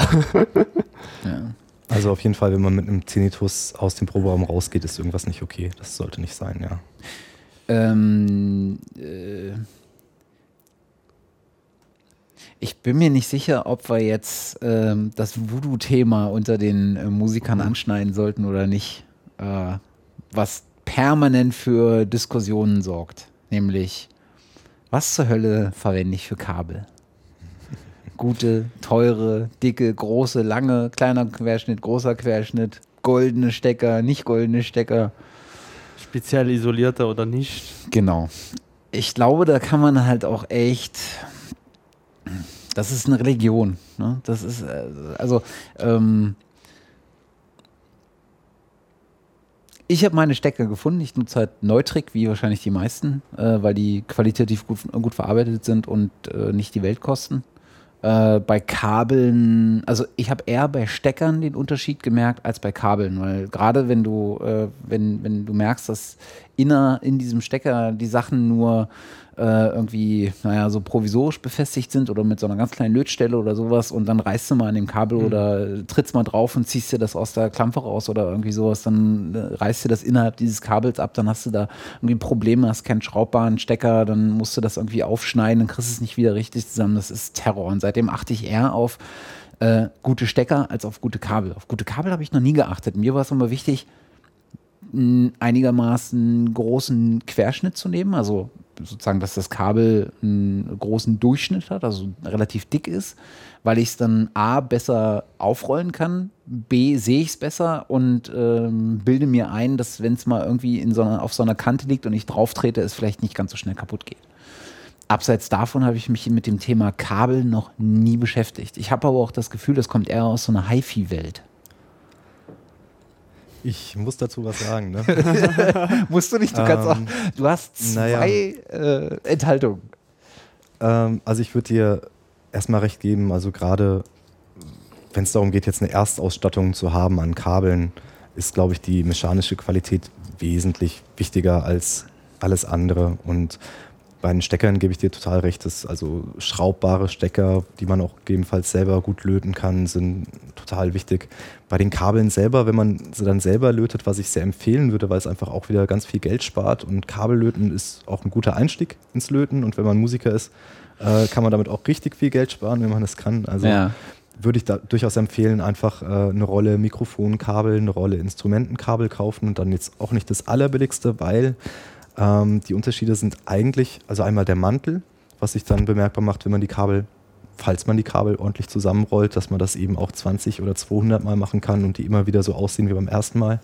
Das ist, macht einen Unterschied, aber dann im Mantel drin, beispielsweise ob die, die Abstimmung des Kabels als Folie ausgeführt ist oder wirklich als geflasht, macht dann beim Löten schon einen Unterschied, weil sich eben dieses, dieses Kupfergeflecht viel besser löten lässt. Das wäre also was, wo ich vielleicht darauf achten würde, wenn ich mir Kabel kaufe, mhm. ähm, gerade von der Stange. Wenn es sowieso schon konfektioniert ist, kann man davon ausgehen, boah, das ist zumindest so meine Erfahrung, wenn da ordentliche Stecker dran sind, ist das Kabel meistens eigentlich auch ganz okay. Also finde ich deinen Tipp super, auf die Stecker zu achten. Wenn da Neutrik beispielsweise draufsteht, es gibt, es gibt auch ein paar andere gute Firmen, dann ähm, ist das meistens schon ganz vernünftig. Mhm. Knickschutz, Zugentlastungen sind weitere mechanische Sachen. Mhm. Und vielleicht zu dem esoterischen Thema. Ähm, also wenn man da mal angekommen ist, dass man, dass man glaubt, da Unterschiede hören zu können, dann ähm, arbeitet man auf einem, erstmal auf einem ziemlich hohen Niveau, weil wenn man einfach Equipment hat, was einem das tatsächlich erlauben würde, so einen Unterschied zu hören, dann muss man Equipment haben, was einfach zweifelsfrei ist, was man sehr gut kennt. Sprich, man muss, braucht eine sehr gute Raumakustik, man braucht eine sehr gute Abhöranlage, man, mhm. so quasi Lautsprecher ähm, und auch jegliche andere Geräte im Signalweg, also auch Wandler, vielleicht Vorstufen etc., äh, müssen dann zwangsläufig schon auf einem sehr hohen Niveau sein. Und da gibt es tatsächlich Leute, die wirklich auf so einem Niveau arbeiten und die dann einen hohen Betrag, vielleicht 10.000 Euro investiert haben nach einem Hörtest und dann ihre Studios mit einer anderen Art von Kabeln, esoterischen Kabeln ausgestattet haben. Und ich denke mir, ob dann die sich nicht, das nicht wirklich gut überlegt haben, bevor sie das Geld investiert haben, weil in der Audiobranche geht es ja eigentlich keinem so gut, dass er das einfach mal macht, weil er das cool findet, dann sagen zu können, dass er diese Kabel hat. Also auf der einen Seite würde ich nicht alles glauben, was einem erzählt wird, aber das, was man hören kann und was man glaubt, was einem ein besseres Gefühl gibt, durchaus. Und da mhm. gibt es ein paar Beispiele für. Und nur weil wir es nicht messen können, heißt es ja nicht, dass es nicht wahr ist oder nicht existiert. Wir können ganz viele Sachen nicht messen. Mhm. Also. Ja, aber für, für, mich war immer, dass das sozusagen die Haptik im Umgang mit den Kabel war immer das, was, was mir als allererstes so ein zufriedenes Gefühl gegeben hat. Ne? Mhm. Ich habe auch mhm. so Instrumentenkabel. Ich habe relativ früh angefangen, Vovox-Kabel zu benutzen, weil die halt auch so einen so so ein Knickschutz und so einen, so elastischen, ähm, also die Verbindung von, von Stecker zu Kabel ist irgendwie so ein bisschen elastischer und biegsamer gehalten. Ähm, die haben mich immer sehr zufriedengestellt und ähm, so bin ich eher immer nach der Haptik gegangen als äh, nach dem Klang, weil wie du schon sagst, äh, für den Klang, um das zu beurteilen zu können, den Unterschied oder das, äh, was da noch an Potenzial drin gewesen wäre, hätte ich als erstes natürlich auch das entsprechende Equipment haben müssen, die, äh, was das Bett bereitet, um, um dann den Unterschied auch äh, merken zu können. Mhm. Da, Entschuldige. Entschuldige, ich wollte gar nicht unterbrechen. Du, hast, äh, du sagtest Vovox? Vovox, genau. Weil das sind ja eigentlich schon die teureren. Ja, aber Kabel. da gibt es auch unterschiedliche Serien. Achso, okay. Ähm, und die haben auch so Einsteiger, also mhm. ist kein 3-Euro-Kabel mehr, das stimmt. Mhm. Äh, aber die haben auch, die machen einfach, haben einfach eine sehr, sehr stabile An Anmaß, Anmutung. Äh, welche Serie nutzt du denn für oh, unsere Hörer? Kann ich dir gar nicht so genau sagen. Okay. Können wir aber nachreichen. Ja, das, das können wir auf jeden Fall nachreichen. Ähm, was ich auf jeden Fall noch empfehlen kann an der Stelle, ist eine Folge von Hoaxilla. Äh, das ist der skeptische Podcast aus Hamburg Den mittlerweile. Ich auch gehört, ja. Da war der ähm, Ralf Stockmann von den Wikigeeks zu Gast und äh, die haben sich mal so eine Stunde, anderthalb Stunden, glaube ich, mal über Kabelklang unterhalten. Genau über diese mystische oder esoterische Komponente. Das ist ganz hörenswert. Und es gibt einen sehr, sehr ausführlichen äh, Kabeltest von Studiopresse. Und da verlinken wir auch nochmal so ein PDF. Das braucht auch ein bisschen, um runterzuladen. Das sind irgendwie 52 Seiten oder sowas. Das ist sehr ausführlich geworden. Äh, aber wer da irgendwie äh, Bock hat, sich ein bisschen äh, mehr mit zu beschäftigen, ähm, kann da eine ganze Menge rein und rauslesen. Vielleicht noch ein Kommentar zum Thema Kabel. Und ich glaube, wo es durchaus einen Unterschied macht, ist, dass man das richtige Kabel an der richtigen Stelle benutzt. Ja. Also mal abgesehen davon, ob das jetzt ein gutes oder ein schlechtes ist, wenn es schon mal das Richtige ist, hat man viel gewonnen. Und ähm, beispielsweise sollte man einfach kein normales Gitarrenkabel als Lautsprecherkabel verwenden. Mhm. Zum einen verschenkt man ganz viel von der teuer bezahlten Energie, die der Verstärker äh, da erzeugt. Und letztlich wird das Kabel nur warm. Und es kann auch durchaus äh, gefährlich werden, wenn man sozusagen da anfängt zu basteln mhm. an den falschen Stellen. Also da vielleicht drauf achten. Und es kann auch durchaus zu Klangeinbußen führen, beispielsweise spätestens dann, wenn es um digitale Signale geht und man beispielsweise ein AES-EBU-Signal, was über die gleichen Verbinder wie auch Mikrofonsignale, also diese XLR-Verbinder, übertragen wird, aber ein spezielles Kabel benötigt. Wenn man jetzt an dieser Stelle einfach ein falsches Kabel, also sprich ein XLR-Mikrofonkabel benutzt, weil es genauso aussieht, kann das durchaus dazu führen, dass man da Fehler bekommt bei der Übertragung. Mhm. Also da einfach drauf achten, denke ich. Ähm, vielleicht noch als äh, Tipp für all die, die keinen, ähm, die noch nicht so richtig äh, Ahnung von Kabeln haben und vielleicht auch nicht so richtig äh, wissen, wie sie damit umgehen. Äh, bei äh, zumindest meinem Musikhändler des Vertrauens, Thomann, gibt es so einen Kabelguide ähm, der äh, echt sinnvoll ist. Also da, wo du einfach sagst, auf der einen Seite brauche ich die Art von Stecker mit Bild, auf der anderen Seite brauche ich die Art von Stecker und das Kabel soll irgendwie bestimmte Fähigkeiten haben oder auch nicht. Soll irgendwie lang sein oder es soll bunt sein oder es soll für bestimmte Instrumentengruppen sein.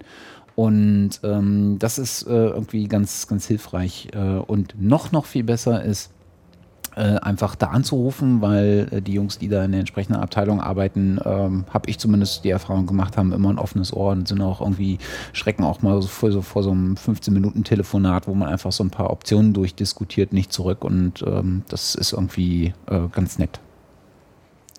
Ja, also ich, ich habe es schon ein paar Mal probiert, aber dieses ähm, Schuko auf 63 Ampere wollen sie mir einfach nicht bauen. das ist dann eher, kann man sowas löten? Das ist dann schon das die hohe man, Kunst des Lötens, Das oder? kann man löten, allerdings. Andere Richtung wäre auch gut. Ähm, du kannst ja mal einreichen als Feedback bei Thomann. Mhm. ja. Ähm, ich hätte mal eine Frage, mm, um mal wieder aufs Thema da, vielleicht auch mit der PA äh, wieder zurückzukommen. Mhm. Ähm, Wenn es um Monitoring geht, sag ich mal. Wenn wir jetzt nie nur, dass der Sänger so ein bisschen zu hören sein soll, sein soll sondern dass die ganze Band gut hört. Dass quasi der Schlagzeuger äh, den Gitarristen, den Bassisten, den Sänger, Keyboarder und wer weiß ich noch, wer, wer da so rumsteht, gut hören kann und alle anderen auch. Und am besten noch so einen individuellen Mix für jeden gestalten könnte. Also ähm, den, den Fall, den wir vorher hatten, war ja wirklich dieser Proberaumfall, wo sich, wie gesagt, ich wiederhole es auch nochmal, also am besten sollte man es positionieren, so dass man, dass man sich hört, aber was du jetzt ansprichst, ist ja beispielsweise eine Live-Situation, wo das ähm, nicht mehr wirklich funktioniert, weil man hat eine große PA, die da vor einem steht und das Publikum beschallt und von der PA kommen natürlich auch Sachen zurück, vor allem mitten eben keine hören und und dadurch funktioniert das nicht mehr wirklich gut. Vielleicht noch auf ganz kleinen Bühnen, dass man mit seinen eigenen Verstärkern sich da den Monitor-Sound macht. Aber auf groß, größeren Bühnen funktioniert das nicht. Genauso wie in einem Studio, wo man äh, eine Aufnahme macht und vielleicht ähm, per Overdubs dann schon Sachen hören muss, die andere Leute vorher eingespielt haben oder in verschiedenen Räumen sitzt oder auch im gleichen Raum und sich dann aber hören muss.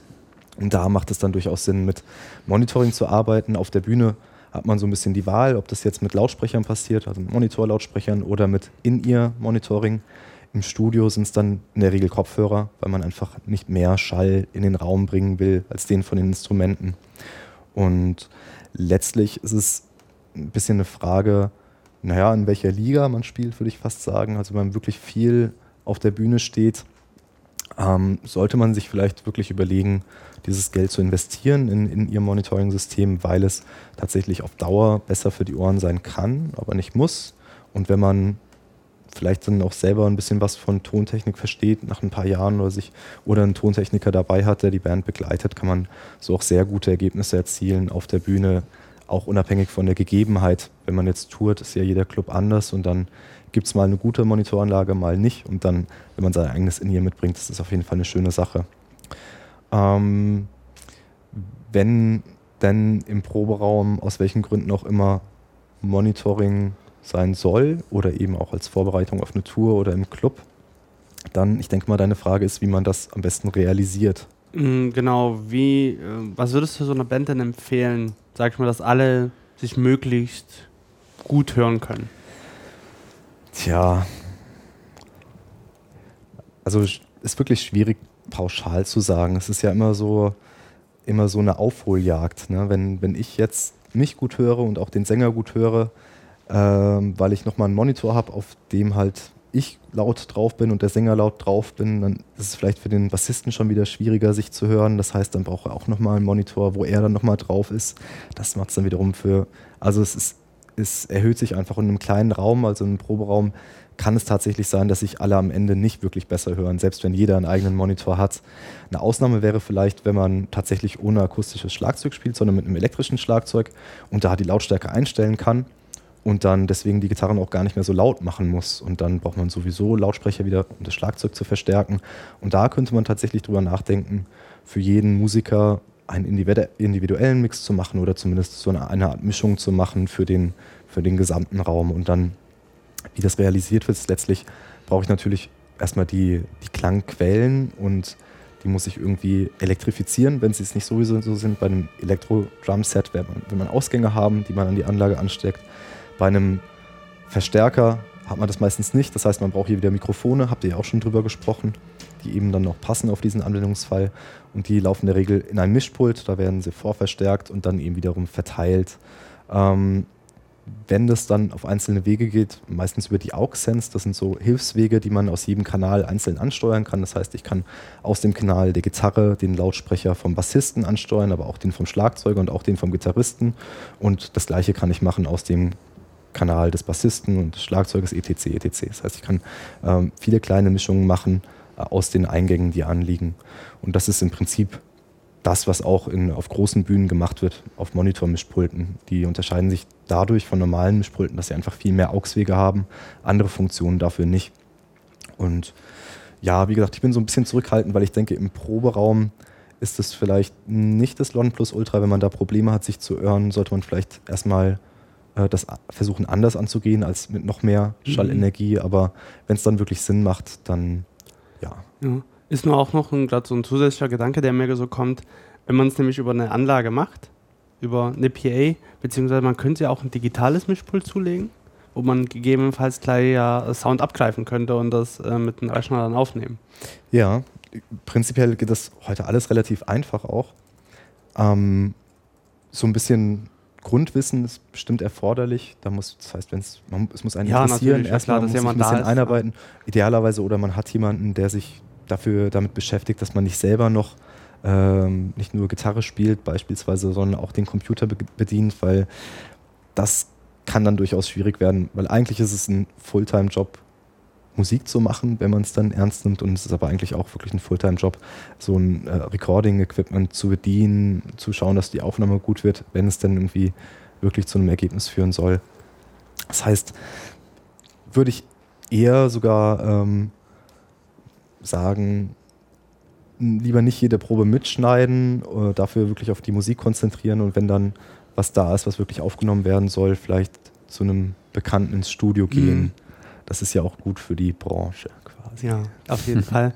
Also das, das, was ich immer merke, ist, wenn du, wenn du im Proberaum ähm, Monitoring über beispielsweise In-Ears oder auch Kopfhörer ganz normal ähm, machst, dass dir viel von der Dynamik, äh, also von, von der Dynamik zwischen den, äh, zwischen den Instrumentalisten verloren geht. Weil du hast, du bist ja quasi mit so einem Kopfhörer bist du ja in einem abgeschotteten Raum. Das kann irgendwie, wie jetzt bei uns in, in so einer Sprechsituation, hat das den, einfach den Vorteil, dass du dich selber äh, direkt auch auf dem Ohr hast und dann auch so deine eigene Sprechdynamik anpassen kannst. Und weißt, wenn du zu leise sprichst, du hörst, wenn, es zu, wenn du zu laut wirst ähm, bei so einem, wenn du dich in so einer, in so einer Proberaumsituation so abschottest, finde ich, entgeht dir ganz, ganz viel von so einer, von so einem Gefühl, von so einem, von so einem Jive, äh, Vibe, den, wenn man, wenn man so anfängt rumzujammen. Und das ist dann irgendwie, äh, finde ich mal ein bisschen schade. Das, das Erlebnis ist dann ein bisschen steriler, finde ich. Ich glaube, das geht vielen so. Ihr habt vorhin Neil Young von ihr mhm. als Beispiel nee. gebracht. Er hat ja letztens gespielt und die Monitoranlage bestand im Wesentlichen aus zwei gigantischen Lautsprechern an den Seiten der Bühne. Oder genauer gesagt waren die geflogen, also von der Decke der Bühne abgehangen. Und ich denke mal, dass das genau den Grund hatte, dass man einfach überall auf der Bühne sozusagen alle Instrumente hört, aber nicht in seiner Freiheit eingeschränkt ist, trotzdem natürlich zum Schlagzeug gehen kann, dann das Schlagzeug lauter hört, also mhm. relativ natürliches Hören. Und ja, das denke ich, das. Hm. Cool. Ähm, ich hätte mal noch eine Idee, oder was heißt Idee? Ähm, bei den, ich glaube, letzten Album oder vor zwei Jahren bei dem Album der Beatsteaks, die haben das zum Beispiel so gemacht, die haben, glaube ich, einen Song oder das ganze Album, das weiß ich jetzt nicht mehr, im Proberaum aufgenommen. Also da kam der Toningenieur in den Proberaum und hat das dann alles mikrofoniert. Und das ist dann gemischt worden und dann auch gemastert worden und dann kam es aufs Album. Was hältst du denn davon? Oh, ich finde find das prinzipiell eigentlich eine sehr schöne Idee, weil mh, gerade wenn man heute nicht mehr Budgets hat, um Wochen oder Monate lang sich in irgendein Studio einzumieten, sondern vielleicht nur zwei, drei Tage Zeit hat, indem man jetzt so eine Demo fertig machen muss oder gar ein ganzes Album in einer Woche, dann geht, glaube ich, extrem viel Zeit drauf, sich erstmal an den Ort zu gewöhnen, sich dann die Leute zu gewöhnen und sich überhaupt entspannen zu können. Und wenn man dann einen Proberaum aufnehmen kann, wo dann jemand hinkommt und es ist eigentlich wie immer, kann das extrem der Musik helfen, kann ich mir vorstellen. Und letztlich sind dann ja vielleicht Aspekte wie Raumakustik, äh, die vielleicht im Studio besser ist, viel weniger relevant gegenüber der Qualität der Musik, wenn sich die Musiker wohlfühlen. Ja. Also ich kann mir auch vorstellen, ja, dass Bonnie beispielsweise du doch ein guter Ansprechpartner für solche Wünsche wärst, oder? Ne, ne, Man darf natürlich. doch hier auch, also ihr macht wahrscheinlich Ja. keine Werbung in eigener Sache, aber ich, ich Nee. darf hier den Bonnie äh, ganz herzlich empfehlen, falls ihr das mal vorhaben solltet da draußen. Da gibt es übrigens äh, in der Sound and Recording äh, Ausgabe 3 2011 den entsprechenden Bericht dazu. Über Bonnie. Nee, äh, nicht über Bonn, sondern über die, äh, über die geschlagenen äh, Steaks, ähm, wie sie im Proberaum aufgenommen haben. Matze ist das wandelnde Buch. Äh, nee, ich habe ganz schnell gegoogelt. Also, nee, musst du ja nicht sagen. Er hat Google Glass als erster. ja, genau. Ja, wo wir jetzt gerade sozusagen an dem an der Grenze waren zwischen dem, was, was man so im Proberaum noch macht, wenn man Amateur ist oder auch äh, dann vielleicht später nicht mehr so richtig amateurhaft und zu dem, äh, was man dann macht, wenn man mal was Professionelles machen will, äh, hat man ja schon angesprochen, dass man dann halt irgendwann den Schritt macht vom Proberaum in den Aufnahmeraum. Und das ist ja entweder hat man dann den Proberaum so optimiert, dass man ihn als Aufnahmeraum benutzen möchte oder die meisten Bands werden wohl den Weg in das Studio des Vertrauens oder vielleicht auch nicht des Vertrauens machen. Äh, das ist, glaube ich, eine Folge, äh, die wir auch nochmal extra machen werden. Äh, mal zu gucken, wie man vielleicht oder anhand welcher Kriterien man vielleicht das Studio, das Studio des Vertrauens mal herausfinden kann, worauf man achten sollte, was einem, äh, was man sich durch den Kopf gehen lassen sollte. Und ähm, ähm, vielleicht schaffen wir es auch irgendwann nochmal ähm, so, so örtlich äh, in ein ähm, Aufnahmestudio mal zu gehen und uns das äh, einfach vor Ort anzugucken. Genau, und darüber dann zu berichten oder mit demjenigen Studiobetreiber mal darüber zu sprechen oder vielleicht auch einen anderen Gast uns einzuladen. Das werden wir dann alles sehen. Genau. Ähm, ich glaube, der, der wa- was ist gar nicht so einfach eine Einstiegsfrage in dieses Thema zu finden oder in, in diese Abteilung zu finden. Aber ähm, was ist denn der prägnante oder der vorrangige Unterschied zwischen diesen beiden Lokalitäten, Proberaum und Aufnahmeraum? Also gibt es Gibt da wirklich einen, der, wo man sagen kann, und das ist ein Kriterium, was es wirklich nur in einem Aufnahmeraum gibt? Tja, ähm, naja, vielleicht kann man es so angehen, um zu sagen, ein Aufnahmeraum ist mit einem ganz bestimmten Ziel im Idealfall schon gebaut worden und konzipiert worden, nämlich um Musik bestmöglich aufnehmen zu können. Und Proberaum ist ja oft so, man hat das Glück, überhaupt einen Raum zu finden, in dem man laut sein darf und versucht das dann noch zu optimieren. Und wenn man Glück hat, können da auch gute Ergebnisse rauskommen, aber ist natürlich noch was vollkommen anderes, ob man einen Raum wirklich mit dem Ziel baut, der bestmöglichen Akustik für eine bestimmte Aufnahmesituation, eine bestimmte Stilistik. Ähm, etwas, was es nur in einem Aufnahmeraum, in einem Studio gibt, hm, naja, es ist eine bestimmte Konstellation von Infrastruktur einfach, die da vorhanden ist. Also eine räumliche Trennung von Genau. Regie und Aufnahmeraum. Äh, das Equipment, was zur Verfügung steht, einfach die Erfahrung, was vielleicht auch eines der wichtigsten Sachen ist, der Leute, die diese Räume kennen, die das Equipment kennen, die einen betreuen bei der Produktion, ist wahrscheinlich ein sehr wichtiger Punkt. Ähm, ja, dass es gegebenenfalls auch verschiedene Räume gibt, vielleicht einen großen Aufnahmeraum mit einer längeren Nachhaltzeit, der sich vielleicht dafür eignet, auch ähm, klassische Besetzungen aufzunehmen oder ein Schlagzeug mit einem Raum aufzunehmen, was äh, in einem Proberaum eher schwierig sein dürfte, weil dann der Raum einfach mit dem Schlagzeug zusammen nicht funktioniert und man eher versuchen würde, ihn auszublenden, das Schlagzeug so trocken wie möglich zu bekommen und dann später wieder Hall auf die Snare zu legen. Und wenn man eben einen gut klingenden Raum hat, wo man dann auch tatsächlich ein Schlagzeug mit einem Raum aufnehmen kann, dann ist es schon eine andere Qualität. Und zusätzlich wird es dann vielleicht auch eine Sprachkabine geben, wo dann Gesang trocken aufgenommen werden kann oder äh, einzelne Räume, wo man vielleicht auch die Band trennen kann, wenn es ähm, einfach eine extrem laute Band ist und es bei der Stilistik darum geht, die einzelnen Instrumente noch ähm, editieren zu können, sodass jetzt vielleicht die ausklingenden Becken nicht unbedingt auch auf dem Mikrofon für den Gitarrenverstärker zu hören sind, sodass es es schwieriger macht zu schneiden.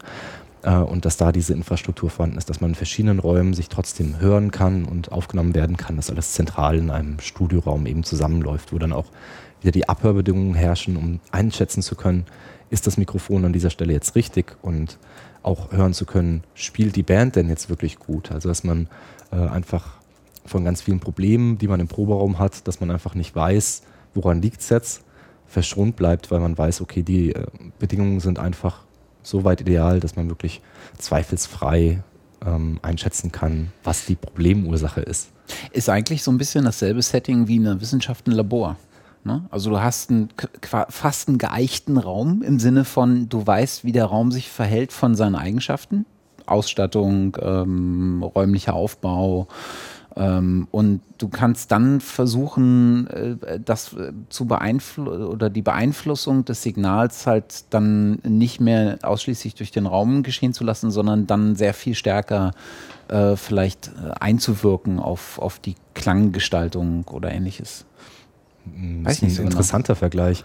Hm, ich ich würde fast widersprechen, weil in der Wissenschaft geht es immer um Objektivität und letztlich bleibt doch die Subjektivität in der Musik immer. Es ist mhm. immer äh, eine Frage des Geschmacks, ob das jetzt das Richtige ist. Es gibt einfach keinen richtig und falsch in dem mhm. Sinne, es gibt nur, es gefällt oder es gefällt nicht. Mhm.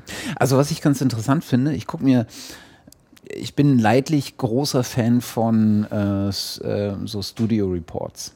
Ne? Leidlich also, großer Fan. Ja, das ist, äh, ist auch ein bisschen ja. obsessiv. Ich glaube, ich habe jedes Video auf YouTube, was irgendwie annähernd äh, von äh, nach Studio Report aussieht, äh, gesehen.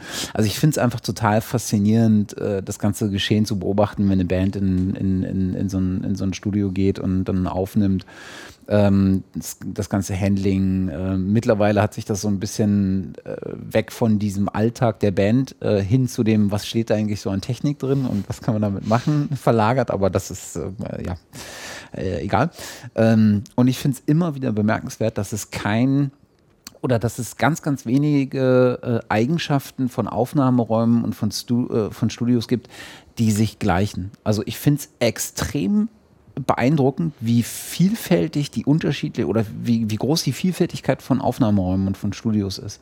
Also du hast von ganz, ganz großen Räumen, ähm, teilweise äh, so alte, alte Hallen, ähm, ähm, oder hallenartige Räume äh, bis hin zu ganz kleinen Räumen. Äh, um, äh, zwei Beispiele, an denen ich das festmachen kann, ist ähm, The Ocean oder In Flames, die in sehr, sehr großen Räumen äh, aufzeichnen oder aufgezeichnet haben.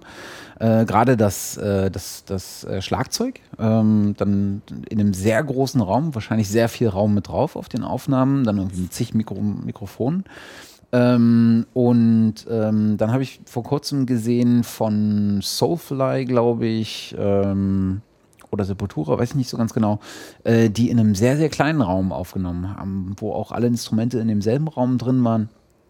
Ähm, was ich, das finde ich total beachtlich, dass es sozusagen kein, kein Eichmaß gibt, ähm, das jetzt, wo sich alle darauf geeinigt haben, es muss ein Raum sein, der nicht größer als X ist und er muss so und so geformt sein. Gibt es einfach nicht. Oder zumindest erschließt es sich mir nicht. Und das finde ich total bemerkenswert. Weil das hätte ich nicht gedacht. Ja. Aber das, äh, das ist wahrscheinlich genau das, womit du eingestiegen bist. Dieses, die, die Verräumlichung des Materials das ist ein, ein, Faktor, den ich überhaupt nicht bisher auf dem, auf dem Schirm hatte, den ich total beeindruckend finde.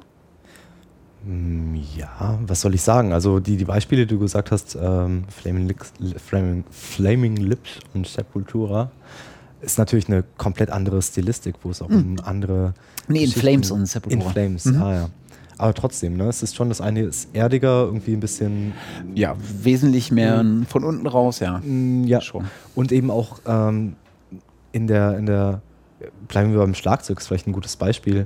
Also, das äh, ist eine ganz andere Wahl vielleicht des Raumes ist, wenn man ein Schlagzeug natürlich klingen lassen möchte. Mhm. Also tendenziell auch eher so aufnimmt, dass man den Schlagzeugsound wirklich direkt durch die Mikrofone im Regieraum hört und der Mhm. im Großen und Ganzen so bleibt.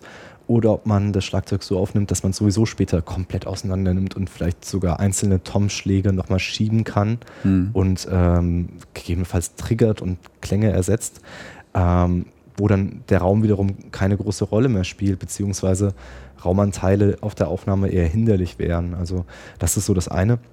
Aber ähm, ja, wo du nochmal die Verräumlichung angesprochen hast, ist ja im Prinzip so mein, mein Lieblingsthema, dass, dass die, die Räume natürlich einen, einen immens wichtigen Einfluss, denke ich mal, auch auf die Emotionalität haben, wenn wir Musik hören. Also man kann sich, glaube ich, kein, keine, einzeln, keine einzige Musikaufnahme äh, vorstellen ohne irgendeine Art von Raum, sei jetzt künstlich oder natürlich. Und ist ja auch klar, es ist einfach, wir sind es nicht gewohnt, eigentlich Musik ohne Räume zu hören. Es Doch. ist verbunden.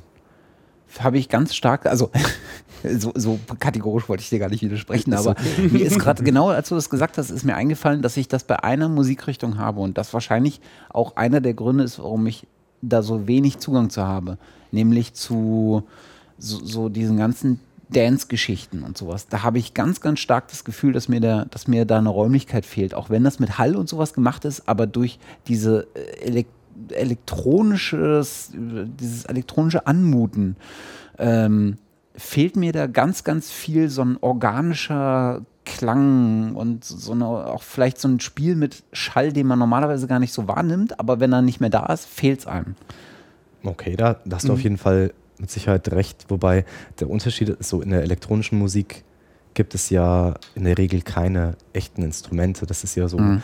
Der äh, Grundgedanke dabei, dass die Klänge eben elektronisch generiert Mhm. werden mit Synthes, gegebenenfalls mit Samplern, wie auch immer. Und ähm, da ist erstmal kein Raum und vielleicht ist das ja auch genau das, was diese Musik unterscheidet, dass es eben keine natürlichen Instrumente, keine natürlichen Räume gibt. Ich glaube trotzdem, dass es Ansätze gibt, in, auch innerhalb der elektronischen Musik, das wieder zurückzubringen. Und es gibt mehr und mehr auch ähm, äh, räumliche Beschallungen auf Tanzpartys bei elektronischer Musik und Mhm. Das sehr erfolgreich machen. Hm, Kann man, glaube ich, auch nie so pauschalisieren. Also es, kann, es kommt halt darauf an, was du jetzt mit organisch meinst. Meinst du den Grundklang der Instrumente an sich oder halt was an Reflexion halt, was diesen Klang noch ein bisschen ausmacht? Ja, Also, Das ist jetzt die Frage, ob Ja. du sagst, die Klänge, die elektronischen Klänge sind dir fremd, weil du die nix, mit äh, nichts Gegebenen vergleichen kannst. ja. Oder ob der, Schall, der reflektiert wird und diesen Klang noch mit beeinflusst, dir dann fremd Ich glaube, es ist dieses oder dass der fehlt. Ich glaube, es ist dieses Unterfutter. Ähm, wenn ich das mal mit einer, also der total amateurhafte Vergleiche jetzt schon wieder, aber anders kann ich es halt nicht. Ähm, wenn ich das mal mit so einer Jacke vergleiche, ne? du hast eine, du hast eine Mhm. äußere Membran, die dich vor so äh, Umwelteinflüssen schützt. Und die ist bei einer synthetischen und bei einer natürlichen Jacke genau dieselbe. Kannst du nicht unterscheiden. Weil es halt eine Membran ist. Und ähm, so ist es so ein bisschen vielleicht bei der Instrumentierung. Äh, da habe ich bei, bei ähm, organischer Instrumentierung, also bei wirklichen Instrumenten und äh, emulierten Instrumenten über Synthes oder Software oder sonst was, kann ich vielleicht den, den Eigenklang der Instrumente nicht so richtig unterscheiden. Was mir aber würde ich mutmaßen, deutlich unterschiedlich auffällt, ist das Futter, was da drunter liegt. Beim, bei, dem, bei den synthetischen Instrumenten fehlt da halt so ein bisschen vielleicht das Spiel mit, auch mit diesem räumlichen Klang, mit dieser Positionierung, mit diesem, was, was bei den organischen noch mit rüberkommt. Also dieses Futter, was zu dem Eigenklang der Instrumente dazukommt. Ja, das ist dann so ein bisschen der Unterschied bei einer Jacke Daune oder, oder synthetische, synthetisches Futter. Da ist mir die Daune, die so, so ein fettes, äh, warmes Futter gibt, irgendwie lieber. Und das fehlt mir vielleicht dabei. Ich weiß nicht, ob das täuscht oder ob das irgendwie eine Fehlleitung von mir ist oder irgendwie sowas, aber irgendwas fehlt da jedenfalls. Ja. Du Ähm, grinst schon wieder so. Hast du, hast du das gleiche Problem in Anführungszeichen, oder wie auch immer du das betiteln magst, auch bei Filmmusik? Weil bei Filmmusik wird ja auch viel elektronisch verwendet, auch wenn vielleicht mehr eingearbeitet sind die synthetischen Klänge, aber die werden ja auch sehr stark auch genutzt.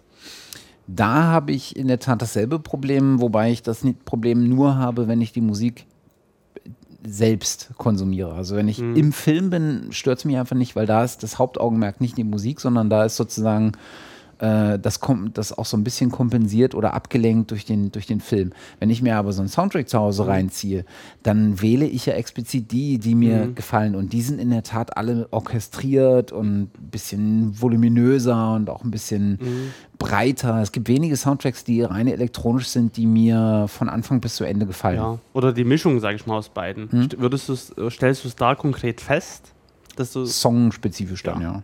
Also mir fehlt einfach so ein, ich, äh, mhm. also ich komme ursprünglich sogar aus der elektronischen Musik. Ich habe angefangen mit äh, Depeche Mode und äh, IBM und Elektro. Mhm. Ähm, ah, das ging mir dann irgendwann verloren. Dann bin ich so in diese äh, Gitarrenrichtung mhm. abgedriftet und mhm. weiß nicht, das gab mir irgendwie was Wohligeres. Ist ja vollkommen okay. Ja, das, da, da, das muss ich nochmal, da muss ich nochmal explizit darüber nachdenken, was das eigentlich, das muss ich nochmal versuchen, mhm. irgendwie in Worte zu fassen. Und Tom grinst schon die ganze ja, Zeit, ja? Ich, ich, ich, bin auch leicht irritiert davon. Ich, ich habe immer noch diesen Jackenvergleich im Kopf. Ich finde den eigentlich ganz grandios, weil ähm, letztlich ist es ja die Reproduzierbarkeit. Also genau bei mhm. dem, bei der Synthetikjacke, Synthetik ist irgendwie Plastik, das kann man en masse herstellen mhm. und eine Jacke ist wie die andere. Und Baumwolle ist ein Naturprodukt. Und das macht den Unterschied. Ne? Jede Jacke ist dann einzigartig. Und im Prinzip ist das eine ganz schöne Analogie, weil wenn ich ein Instrument und ein Mikrofon habe und einen Raum, wenn ich irgendetwas verändere, ein Element und sei es nur die Mikrofonposition oder die Stimmung des Gitarristen, mhm. äh, also Stimmung im Sinne von ist er gut drauf oder schlecht drauf mhm. oder die Temperatur oder es wird niemals ein und dieselbe Aufnahme bei rauskommen, auch wenn er versucht, das gleiche zu spielen. Und wenn ich einfach äh, einen Drumcomputer habe und einen Synthesizer und wähle zweimal das gleiche Preset, ist die Wahrscheinlichkeit sehr hoch, dass es einfach exakt genauso ist. Und bei Digitaltechnik ist es tatsächlich exakt eine mhm. 1 zu 1 Kopie. Mhm. Also ähm, eigentlich ein sehr, sehr schöner Vergleich. Und dass da die Natürlichkeit oder die Lebendigkeit fehlt, ist ja, ja systembedingt, ganz mhm. einfach. Ja. Aber kleine, also ich will ja gar nicht widersprechen, aber außer bei den analogen Synthesizern ist es ja. so. Weil die werden ja wirklich durch analoge Schaltkreise, da klingt es wirklich nie jedes Mal gleich, was dann rauskommt an Klang. Ja, das, das, das, die haben aber auch nochmal eine ganz eigene Faszination. Da sind wir sozusagen bei dem, bei der, bei der Erotik des Geräts. Ja. Ne? Also so ein, so ein, so ein Analog-Synthesizer, so einen alten Moog oder irgendwie sowas, mit, wo du noch die Steckverbinder mhm. hast und dann die Kreise selber wählen kannst und sowas. Mhm. Ich meine, wenn, wenn du von so einem Teil stehst, das ist einfach brachial ja. ähm, beeindruckend. Und das hat irgendwie schon so eine, so eine eigene mhm. Faszination. Du fühlst dich halt, egal, auch wenn es noch alt ist, du fühlst dich irgendwie spacig. Mhm. Das ist irgendwie abgefahren. Ich glaube auch, dass es das, was du am meisten mit einem Instrument vergleichen kannst. So ein Analog ist ja auch ein Instrument zum Spielen, mhm. aber da trifft auch dieser Klang, äh, dieser Klang, den du den einen Moment nur hast, halt auch mehr zu. Mhm. Also wenn, da lässt sich halt nie so leicht reproduzieren oder eigentlich gar nicht auch reproduzieren, wie du halt ein äh, Synthesizer, digitales äh, ein Software-Synthesizer-Plugin irgendwie hast, was mhm. du halt dann immer jedes Mal auf die gleichen Einstellungen setzt und das klingt halt gleich, weil es halt einfach berechnet wird, der Klang. Jetzt sind wir mal weg von den äh, Aufnahmeräumen ja. gekommen. Irgendwie bei Synthesizer gelandet. Ganz leicht nur. Ähm, ähm, die, das, das, du hattest ein, eine, ähm, äh, eine Sache genannt, Tom, die, ähm, die ich jetzt auch so als zentrales, mir als Laien als zentrales Element äh, des Unterschieds äh, identifiziert hätte, nämlich die Trennung von Aufnahmebereich und, und Regiebereich sozusagen. Also ein klassisches Bild, du hast, dann, du hast halt den Aufnahmeraum und dann hast du den Raum, wo der Toningenieur oder der, ähm, wie auch immer er sich dann äh, nennt, ähm, sitzt und äh, meistens vor so einem Pult und umgeben von anderen Geräten und dann äh, abhört, Regieanweisungen ähm, irgendwie geben kann, die Aufnahmetakes ähm, irgendwie setzt und abspielt oder sonst irgendwas macht, Hinweise gibt. Äh, und ähm, ist das dann sozusagen bloß die Verlagerung von etwas, was aus dem Proberaum heraus, äh, plus die, die, wesentlich opulentere Ausgestaltung, oder ist das etwas, was im Proberaum gänzlich fehlt und das ist etwas, was so angedockt wird für diesen Zweck der Aufnahme? Hm, naja, es ist vielleicht so eine Art Aufgabenteilung. Also die Band macht im Idealfall, was sie immer macht, nämlich gute Musik spielen. Und der Toningenieur macht, was sein Job ist, nämlich die Mikrofone an die richtige Position zu stellen und das Ganze äh, aufzuzeichnen. Und im Idealfall gibt es auch noch einen Produzenten, der aufpasst, dass das, was auf dem Band, land, äh, auf dem Band landet, äh, auch der Vorstellung, dem Geschmack der Band entspricht und auch ein gewisses qualitatives Niveau hat. Also der vielleicht die Songs kennt und aufpasst, ob Fehler passieren und mhm. dann die Band darauf hinweist und sagt, hier inhaltlich Fehler und der Toningenieur sagt, oh, technisch Fehler vielleicht. Und das ist einfach ein Zusammenspiel, also dass die Band den Kopf frei hat und sich einfach nur auf die Musik konzentrieren kann und nicht noch nebenbei auf Aufnahme drückt und dann geht irgendwas nicht und da muss man abbrechen und das ist, ähm, glaube ich, essentiell. Hm. Und Psychologie ist auch eine ganz wichtige Sache, wäre wahrscheinlich auch nochmal eine Folge wert, einfach Psychologie im Studio, also dass dann Toningenieur und Produzent auch ähm, das ist ein ganz wichtiger Teil der Arbeit, die Band äh, dabei zu unterstützen, dass sie sich gut fühlt und dass selbst wenn die gerade an den größten Mist zusammenspielen, das denen vielleicht nicht direkt ins Gesicht zu sagen oder vielleicht ja, es kommt immer darauf an, aber dass mhm. man das Gespür dafür hat, was sagt man jetzt, um halt noch mehr rauszuholen. Mhm. Und das ist eine einmalige Situation, die sich so im Proberaum natürlich nicht herstellen lässt. Mhm. Ja, die räumliche Trennung es dient in erster Linie mal dazu, dass man überhaupt beurteilen kann, was von dem Mikrofon aufgezeichnet wird. Also eine ganz pragmatische Sache. Hm. Also live beurteilen kann während der Aufnahme. Ja. Hm. Das äh, bedeutet aber auch, dass du, ähm, dass du wesentlich äh, breitere Ausstattung hast in so, einem, in so einem Aufnahmestudio. Also du hast dann wahrscheinlich auch ein anständig klingendes äh, Boxen-Setup für so ein Monitoring, anders als du es beim Live-Monitoring innerhalb von so einem Proberaum haben wollen würdest, damit du vielleicht auch mehr hörst, besser hörst, qualitativ, qualitativ höherwertiger hörst, ähm, brauchst, musst ja dann auch so auf Abstände achten und auf Positionierung der Boxen, damit du ein optimales Hörerlebnis hast und dann auch beurteilen kannst, ob das, was da an, an Input gerade reinläuft, ob auch wirklich so ausreicht oder der Qualität entspricht, die, die, du, die du dir oder die sich die Band vorstellt. Plus das, was dann dein Handwerkszeug ist, nämlich ähm, die, die Regelung von, von allen Input-Kanälen. Mm, ja, ist eigentlich sehr schön zusammengefasst. Vielleicht ist, also wenn man mal davon ausgeht, dass ähm, die Anlage richtig hingestellt ist, also mhm. für Stereo beispielsweise plus minus 30 Grad und dass man in der Mitte des Dreiecks sitzt, wo dann der Toningenieur und der Produzent idealerweise sitzen ähm, und dass die Abhöre quasi linear ist oder zumindest eine Beurteilung auf der Frequenzebene ermöglicht. Dann der dritte wichtige Punkt ist, denke ich, und dann kommen wir auch wieder zurück zu den Räumen, ähm, dass man auch klanglich beurteilen kann, wie sich, wie sich Räume verhalten auf der Aufnahme. Und dazu muss eben der Abhörraum über eine sehr spezielle Akustik verfügen. Mhm. Die, ich habe es ja, glaube ich, vorher schon mal gesagt, ist so ein bisschen angelehnt eigentlich an dieses Wohnzimmer. Deswegen sind äh, Abhörräume nicht komplett akustisch tot. Das könnte ja, würde man ja erst denken, das macht Sinn. Man hört nur, was aus den Boxen kommt und mhm. überhaupt nichts von dem Raum selber. Ist auch in gewisser Weise tatsächlich sinnvoll, aber es würde eigentlich das Ergebnis verfälschen, weil später, später wird es nie, außer vielleicht über Kopfhörer, aber in der, in der Wiedergabesituation im Raum nie ohne Rauminformationen gehört. Und deswegen gibt es da tatsächlich schon ein bisschen mehr Standards als für die Aufnahmeräume, also für die Abhörräume, dass eine gewisse Nachhaltzeit geben soll, innerhalb der sich das bewegt und dass der Nachhall halt auch linear abfällt. Also dass nicht zuerst die Höhen weg sind und dann später am Ende die Bässe, sondern dass es eben sich linear verhält, dass man keine starken Reflexionen hat, die einen stören, gegebenenfalls ähm, falsche Rauminformationen geben oder sogar im Frequenzspektrum Kampffilter erzeugen. Mhm.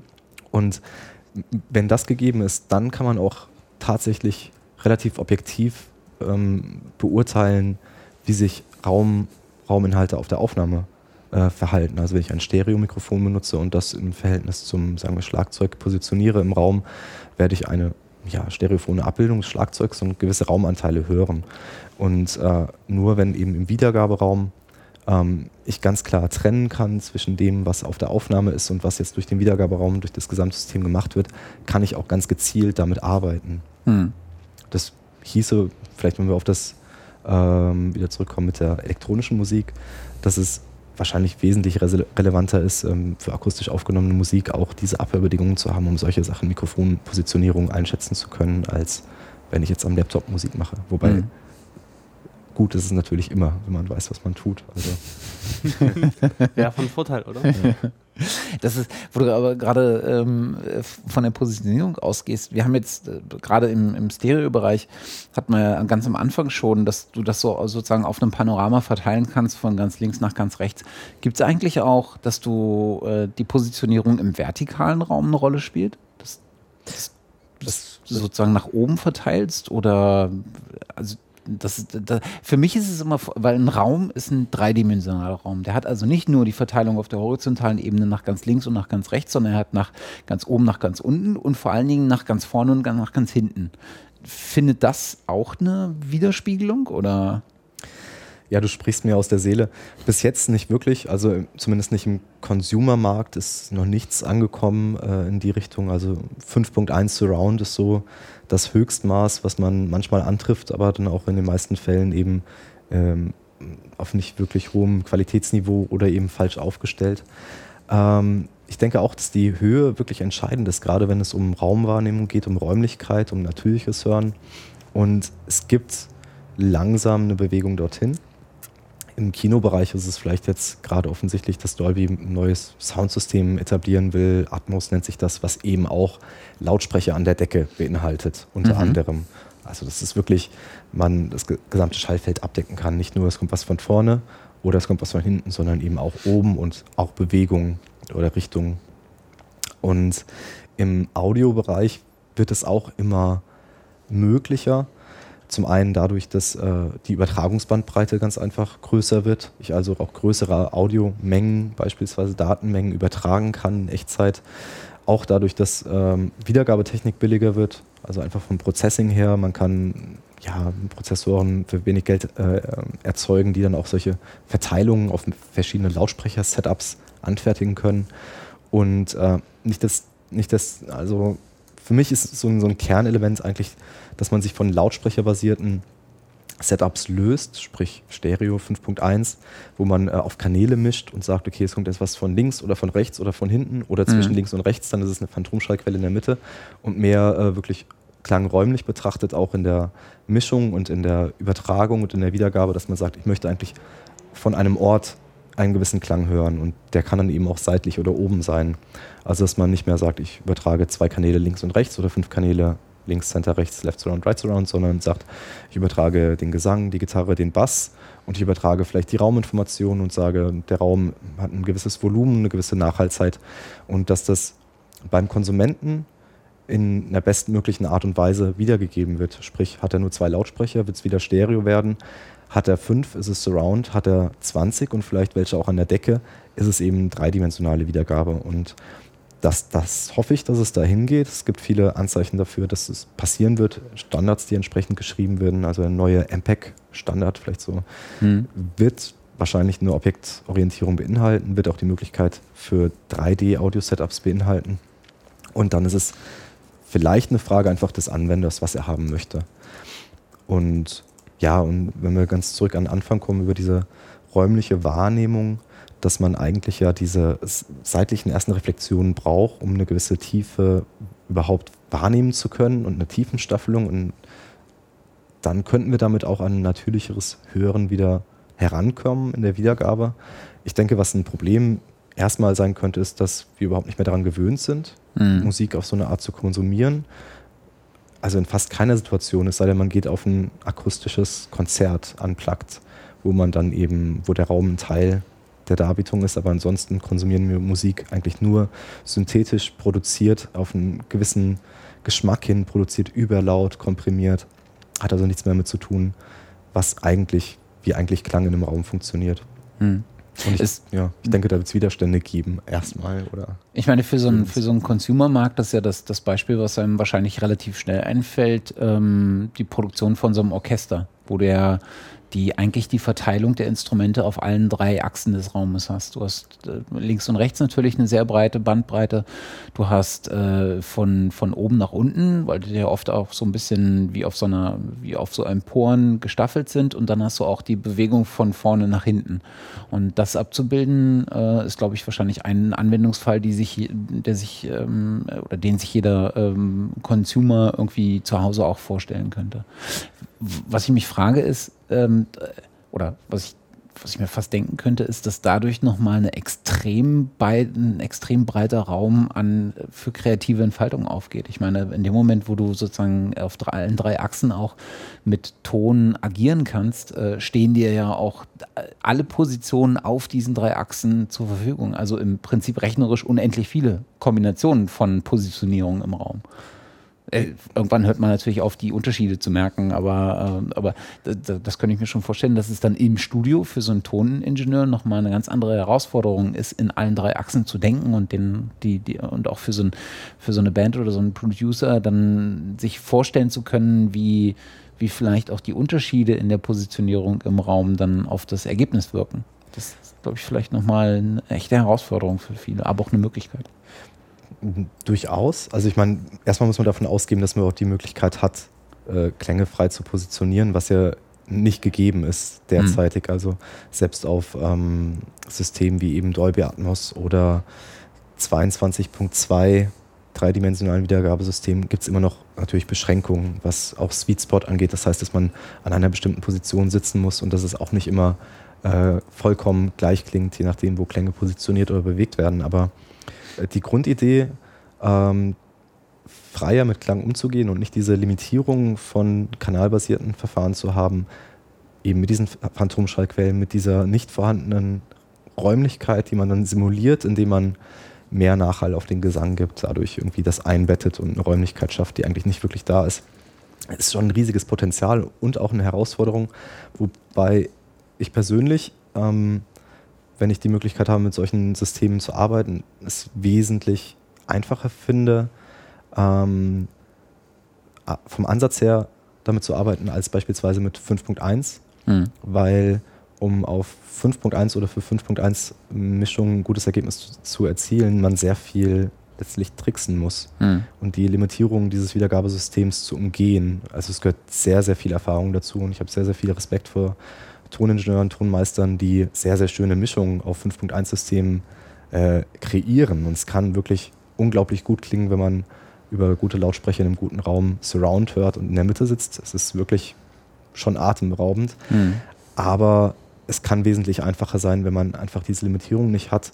Ähm, man muss aber andere Sachen lernen. Also statt um diese Limitierung drumherum zu schiffen, muss man sich vielleicht wirklich mehr damit beschäftigen, wie funktioniert eigentlich Klang in Räumen, also wenn es um die Räumlichkeit geht und wie kann man das reproduzieren oder wie kann man es simulieren, was sind die Wege? Und dazu gehört wiederum auch ein äh, vielleicht tieferes Verständnis von Raumakustik, ähm, um sowas korrekt oder schön zu machen, als man braucht, um ein Nachhall-Preset so zu editieren, dass es halt für den Song gerade passt.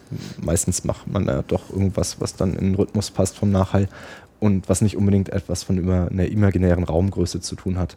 Was würde es für einen Sinn machen, dass der Sänger in einem viel größeren Raum singt, äh, als der Gitarrist drin steht? Das ist aber gang und gäbe natürlich. Es mhm. gibt auf den meisten ähm, Stereoproduktionen mindestens zwei oder drei verschiedene Räume, die zu hören sind. Ähm, wir haben uns einfach daran gewöhnt, wir hinterfragen das nicht mehr eigentlich ist es ja nicht normal. Mhm. Wir werden definitiv eine eigene Sendung dazu machen. Zum Thema Ja, das, äh, hatten wir ja schon im, so ein bisschen im Vorgespräch. Das ist echt ein, ähm, echt ein spannendes Thema. Vielleicht ähm, kann, kann man dann auch so ein bisschen noch mit Beispielen arbeiten. Ich glaube, du hast da selber auch schon so ein, aktiv so ein bisschen was gemacht, oder? Zum Thema Raumsimulation, ja. Reproduktion. Genau. Ja, äh, ich übe ständig quasi.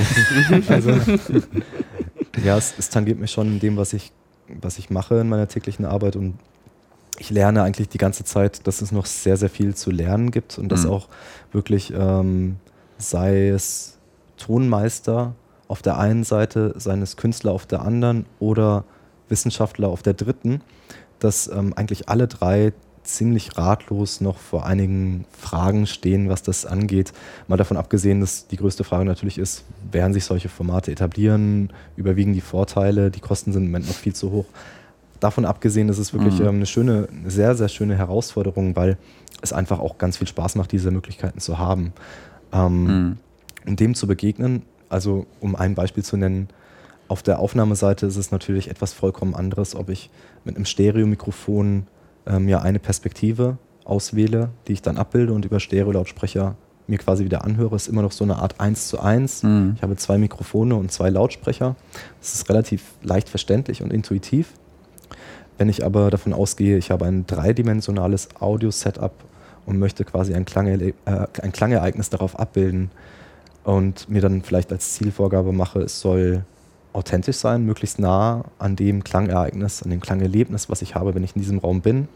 Wie nehme ich das eigentlich auf? Mhm. Es gibt kein Mikrofon, was dafür gemacht ist, was ich anstecke und dann, also da fängt es beispielsweise an und da muss man dann auch mit Kompromissen leben, die es einfach gibt, technische Beschränkungen, muss diese dann aber wiederum kennen und dann kreativ versuchen, die Möglichkeiten, die man hat, anzuwenden. Und das ist, das ist einfach sehr, sehr spannend. Mhm.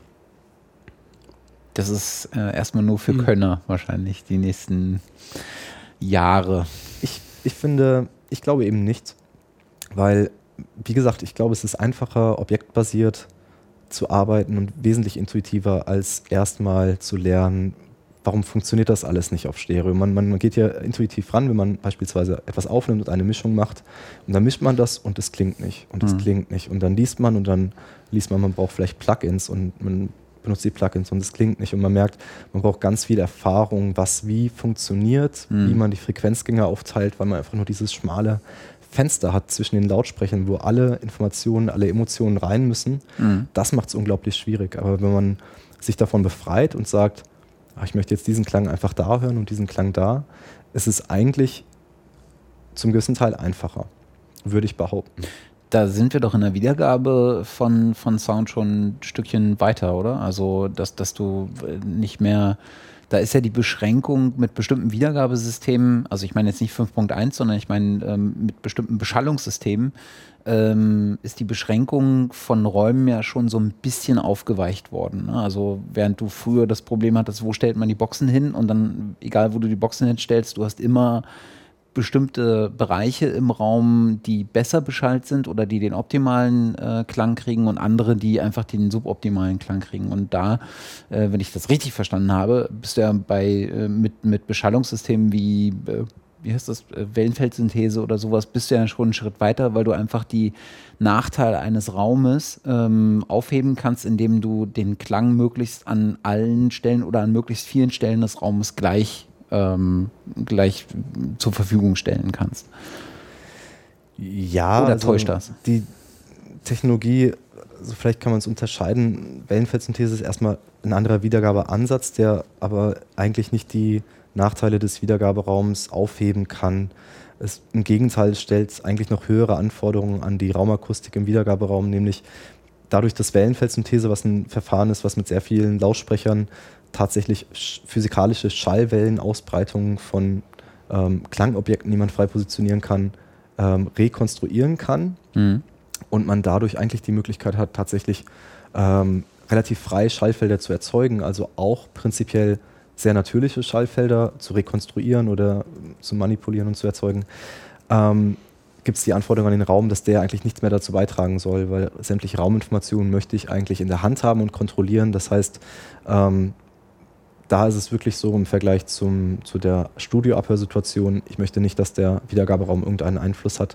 Das ist auch ein großer Punkt, warum diese Technologie im Consumermarkt ähm, eher äh, kritisch vielleicht zu betrachten ist, weil kein Raum, kein Wohnzimmer wahrscheinlich genau diese mhm. Anforderungen erfüllt, davon abgesehen, dass man einfach eine sehr hohe Zahl Lautsprecher braucht. Aber der objektorientierte Ansatz, der dahinter steht, ist ähm, wiederum interessant in Verbindung vielleicht mit einer Art Intelligenz und Mehrkanal-Lautsprecher-Setups. Also wenn man davon ausgeht, dass heute viele Leute zwar ein 5.1-System zu Hause stehen haben, aber die Lautsprecher einfach irgendwo hinstellen, mhm. aber das Wiedergabesystem natürlich, dem ist es egal, wo die Lautsprecher stehen, es wird immer das, die 5.1-Signale ausspielen. Mhm. Das ist doof, aber wenn da eine Intelligenz reinkommt, die erkennt, okay, die Lautsprecher stehen da und da, mhm. das heißt, ich spiele das jetzt nicht so, wie das auf die Kanäle gemappt war, sondern ich ändere das. Mhm. Und zwar in Bezug auf die Lautsprecherposition, vielleicht auch in Bezug auf die Abhörposition und vielleicht sogar in Bezug auf die Raumakustik. Mhm. Dass wenn das System weiß, oh, der Raum ist schon hallig, dann brauche ich vielleicht gar nicht so viel Signal, Raumsignal von der Aufnahme mit reinzubringen, weil gibt es sowieso schon. Mhm. Und das ist wiederum was, was eigentlich nur eine Frage der, der Produktionskette ist, des Übertragungswegs und der Intelligenz bei der Wiedergabe. Und es ist im Prinzip alles machbar. hm. eben mit objektorientierten ähm, ja, Produktionstools und Übertragungs- und Wiedergabesystemen. Und das ist eigentlich so eine Hoffnung. Und das wird dann unglaublich flexibel, modular. Das heißt, man kann sich einfach verschiedene Lautsprecher sogar im Idealfall zusammenstellen. Stellt man hier einen hin, stellt man da einen hin und hat immer vielleicht interaktiv das bestmögliche in dieser Situation Klangerlebnis. Mhm. Und das ist alles technologisch machbar und auch nicht mehr teuer unbedingt. Und das wäre vielleicht so eine Hoffnung. Okay. Echt spannend. Ähm, dadurch, dass wir jetzt schon wieder von Aufnahmeräumen weg mhm. hin äh, und irgendwo anders hin meandert sind, das ist verrät mir äh, ja oder äh, es gibt mir so leicht den Hinweis, dass wir vielleicht bei den Aufnahmeräumen fast durch sind. Weil wahrscheinlich, wenn man da jetzt richtig einsteigen würde, äh, würde man äh, vom Hölzchen aufs Stöckchen kommen. Das äh, würde ich sagen, gucken wir uns einfach nochmal gesondert an unser, ähm, in, einer, in, einer, eigenen Folge, äh, was denn eigentlich so da alles so drin steckt und was man mhm. da so ähm, äh, macht in, in Aufnahmeräumen, in, in ähm, mhm. Äh, Tonstudios. Und dann Regieräumen könnte man dann auch ein bisschen genau. näher noch beleuchten. Genau. Obwohl dann natürlich vieles zutrifft, was so Belüftung angeht und Klar. dies angeht. oder, oder hättet ihr jetzt noch äh, irgendwas, was äh, unbedingt erwähnt werden muss an der Unterscheidung? Ich, ich glaube, wir haben schon viel Informationen ja, wiedergegeben. Tut mir leid, dass ich euer Konzept so gecrashed habe. Nein, überhaupt nicht. Gar nicht. Gar nicht. Ähm, ist doch super. Also. Weg mir anderen gehört dazu. Abschweifen ist ähm, fester Programmpunkt. Haben wir in, den, in der Tat in den letzten Folgen fast so ein bisschen vernachlässigt, mhm. weil wir also jetzt haben wir alles recht, nachgeholt. recht stringent waren, muss ich ja sagen. Ja. ähm, na, dann würde ich sagen, ähm, beschließen wir äh, doch das Thema. Vielleicht noch mit einer ähm, mit Leseempfehlungen, wenn es sowas gibt. Habt ihr da irgendwas, was so, ähm, also mal abseits von dem, was ich schon empfohlen hatte? Ich habe auch rausgesucht, wie es heißt. Das ist nämlich ähm, der, äh, das etwas andere Handbuch von Moses Schneider. Das ist der erwähnte Plug-and-Play-Guide für den Übungsraum.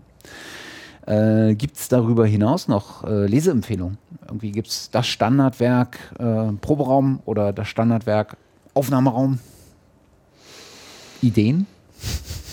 Hm. Nicht so richtig. Also ich oder? könnte jetzt keins, also ich habe verschiedenste Handbücher, die ich aber allgemein mit Ton halt beschäftigen. Hm.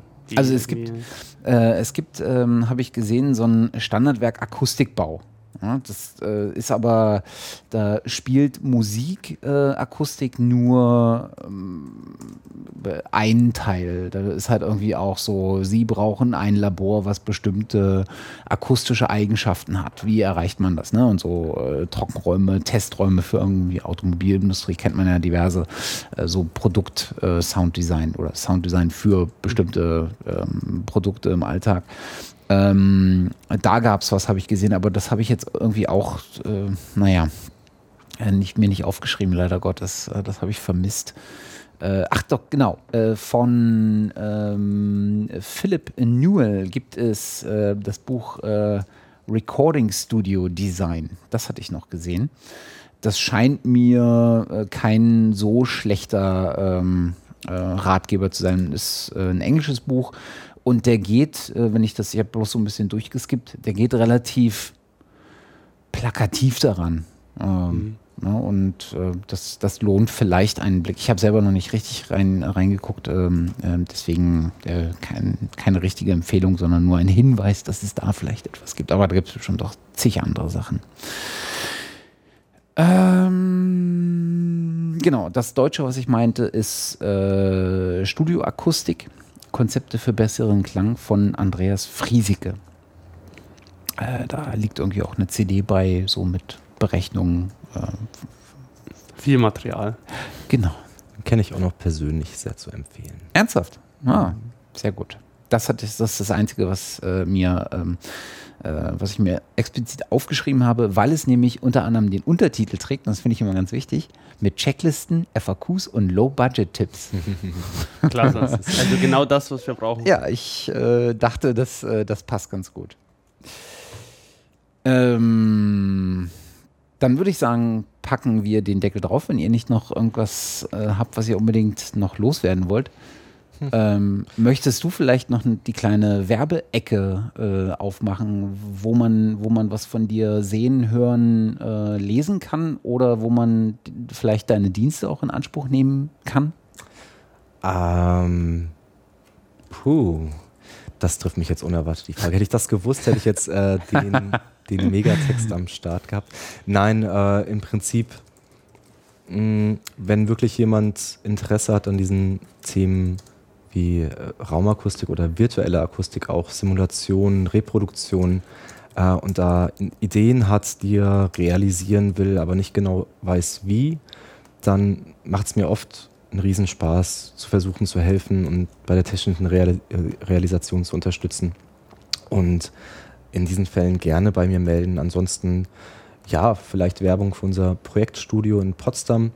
Ähm, da gibt es eben Räume, Aufnahmeräume, Proberäume, Wiedergaberäume, Abwehrräume, Lagerräume, ähm, leere Räume, volle Räume, ähm, die man nutzen kann. Und wir sind offen für Vorschläge, was da mhm. passieren kann, weil wir selber das noch nicht so in dem Maße nutzen, wie es vielleicht eigentlich angebracht wäre. Es gibt also zu all diesen äh, Räumen jeglicher Couleur vor allen Dingen Raum für Ideen. Raum für Ideen, genau. Großartig. Ja. Gibt es dazu eine Website? Nein. Das wäre auch jetzt meine es Frage. Gibt, es gibt, äh, es gibt eine, eine Fatze-Book-Seite. Ah, stimmt. Darauf können wir verlinken. Ähm, Studio Potsdam, ganz kreativ. Sehr gut, sehr gut. Ja, ähm, dann äh, bleibt uns, mir nur zu sagen, es war ein äh, großes Vergnügen. Vielen, vielen Dank fürs Kommen. Ja. Vielen Dank fürs Auskunft geben. Danke für die Einladung, es war wirklich sehr nett hier. Äh, immer wieder spannend, ähm, äh, so noch äh, andere Meinungen, Einflüsse, Erklärungen Und zu hören vor allem. Wir hoffen, dass wir es wiederholen können, bei gegebener Zeit.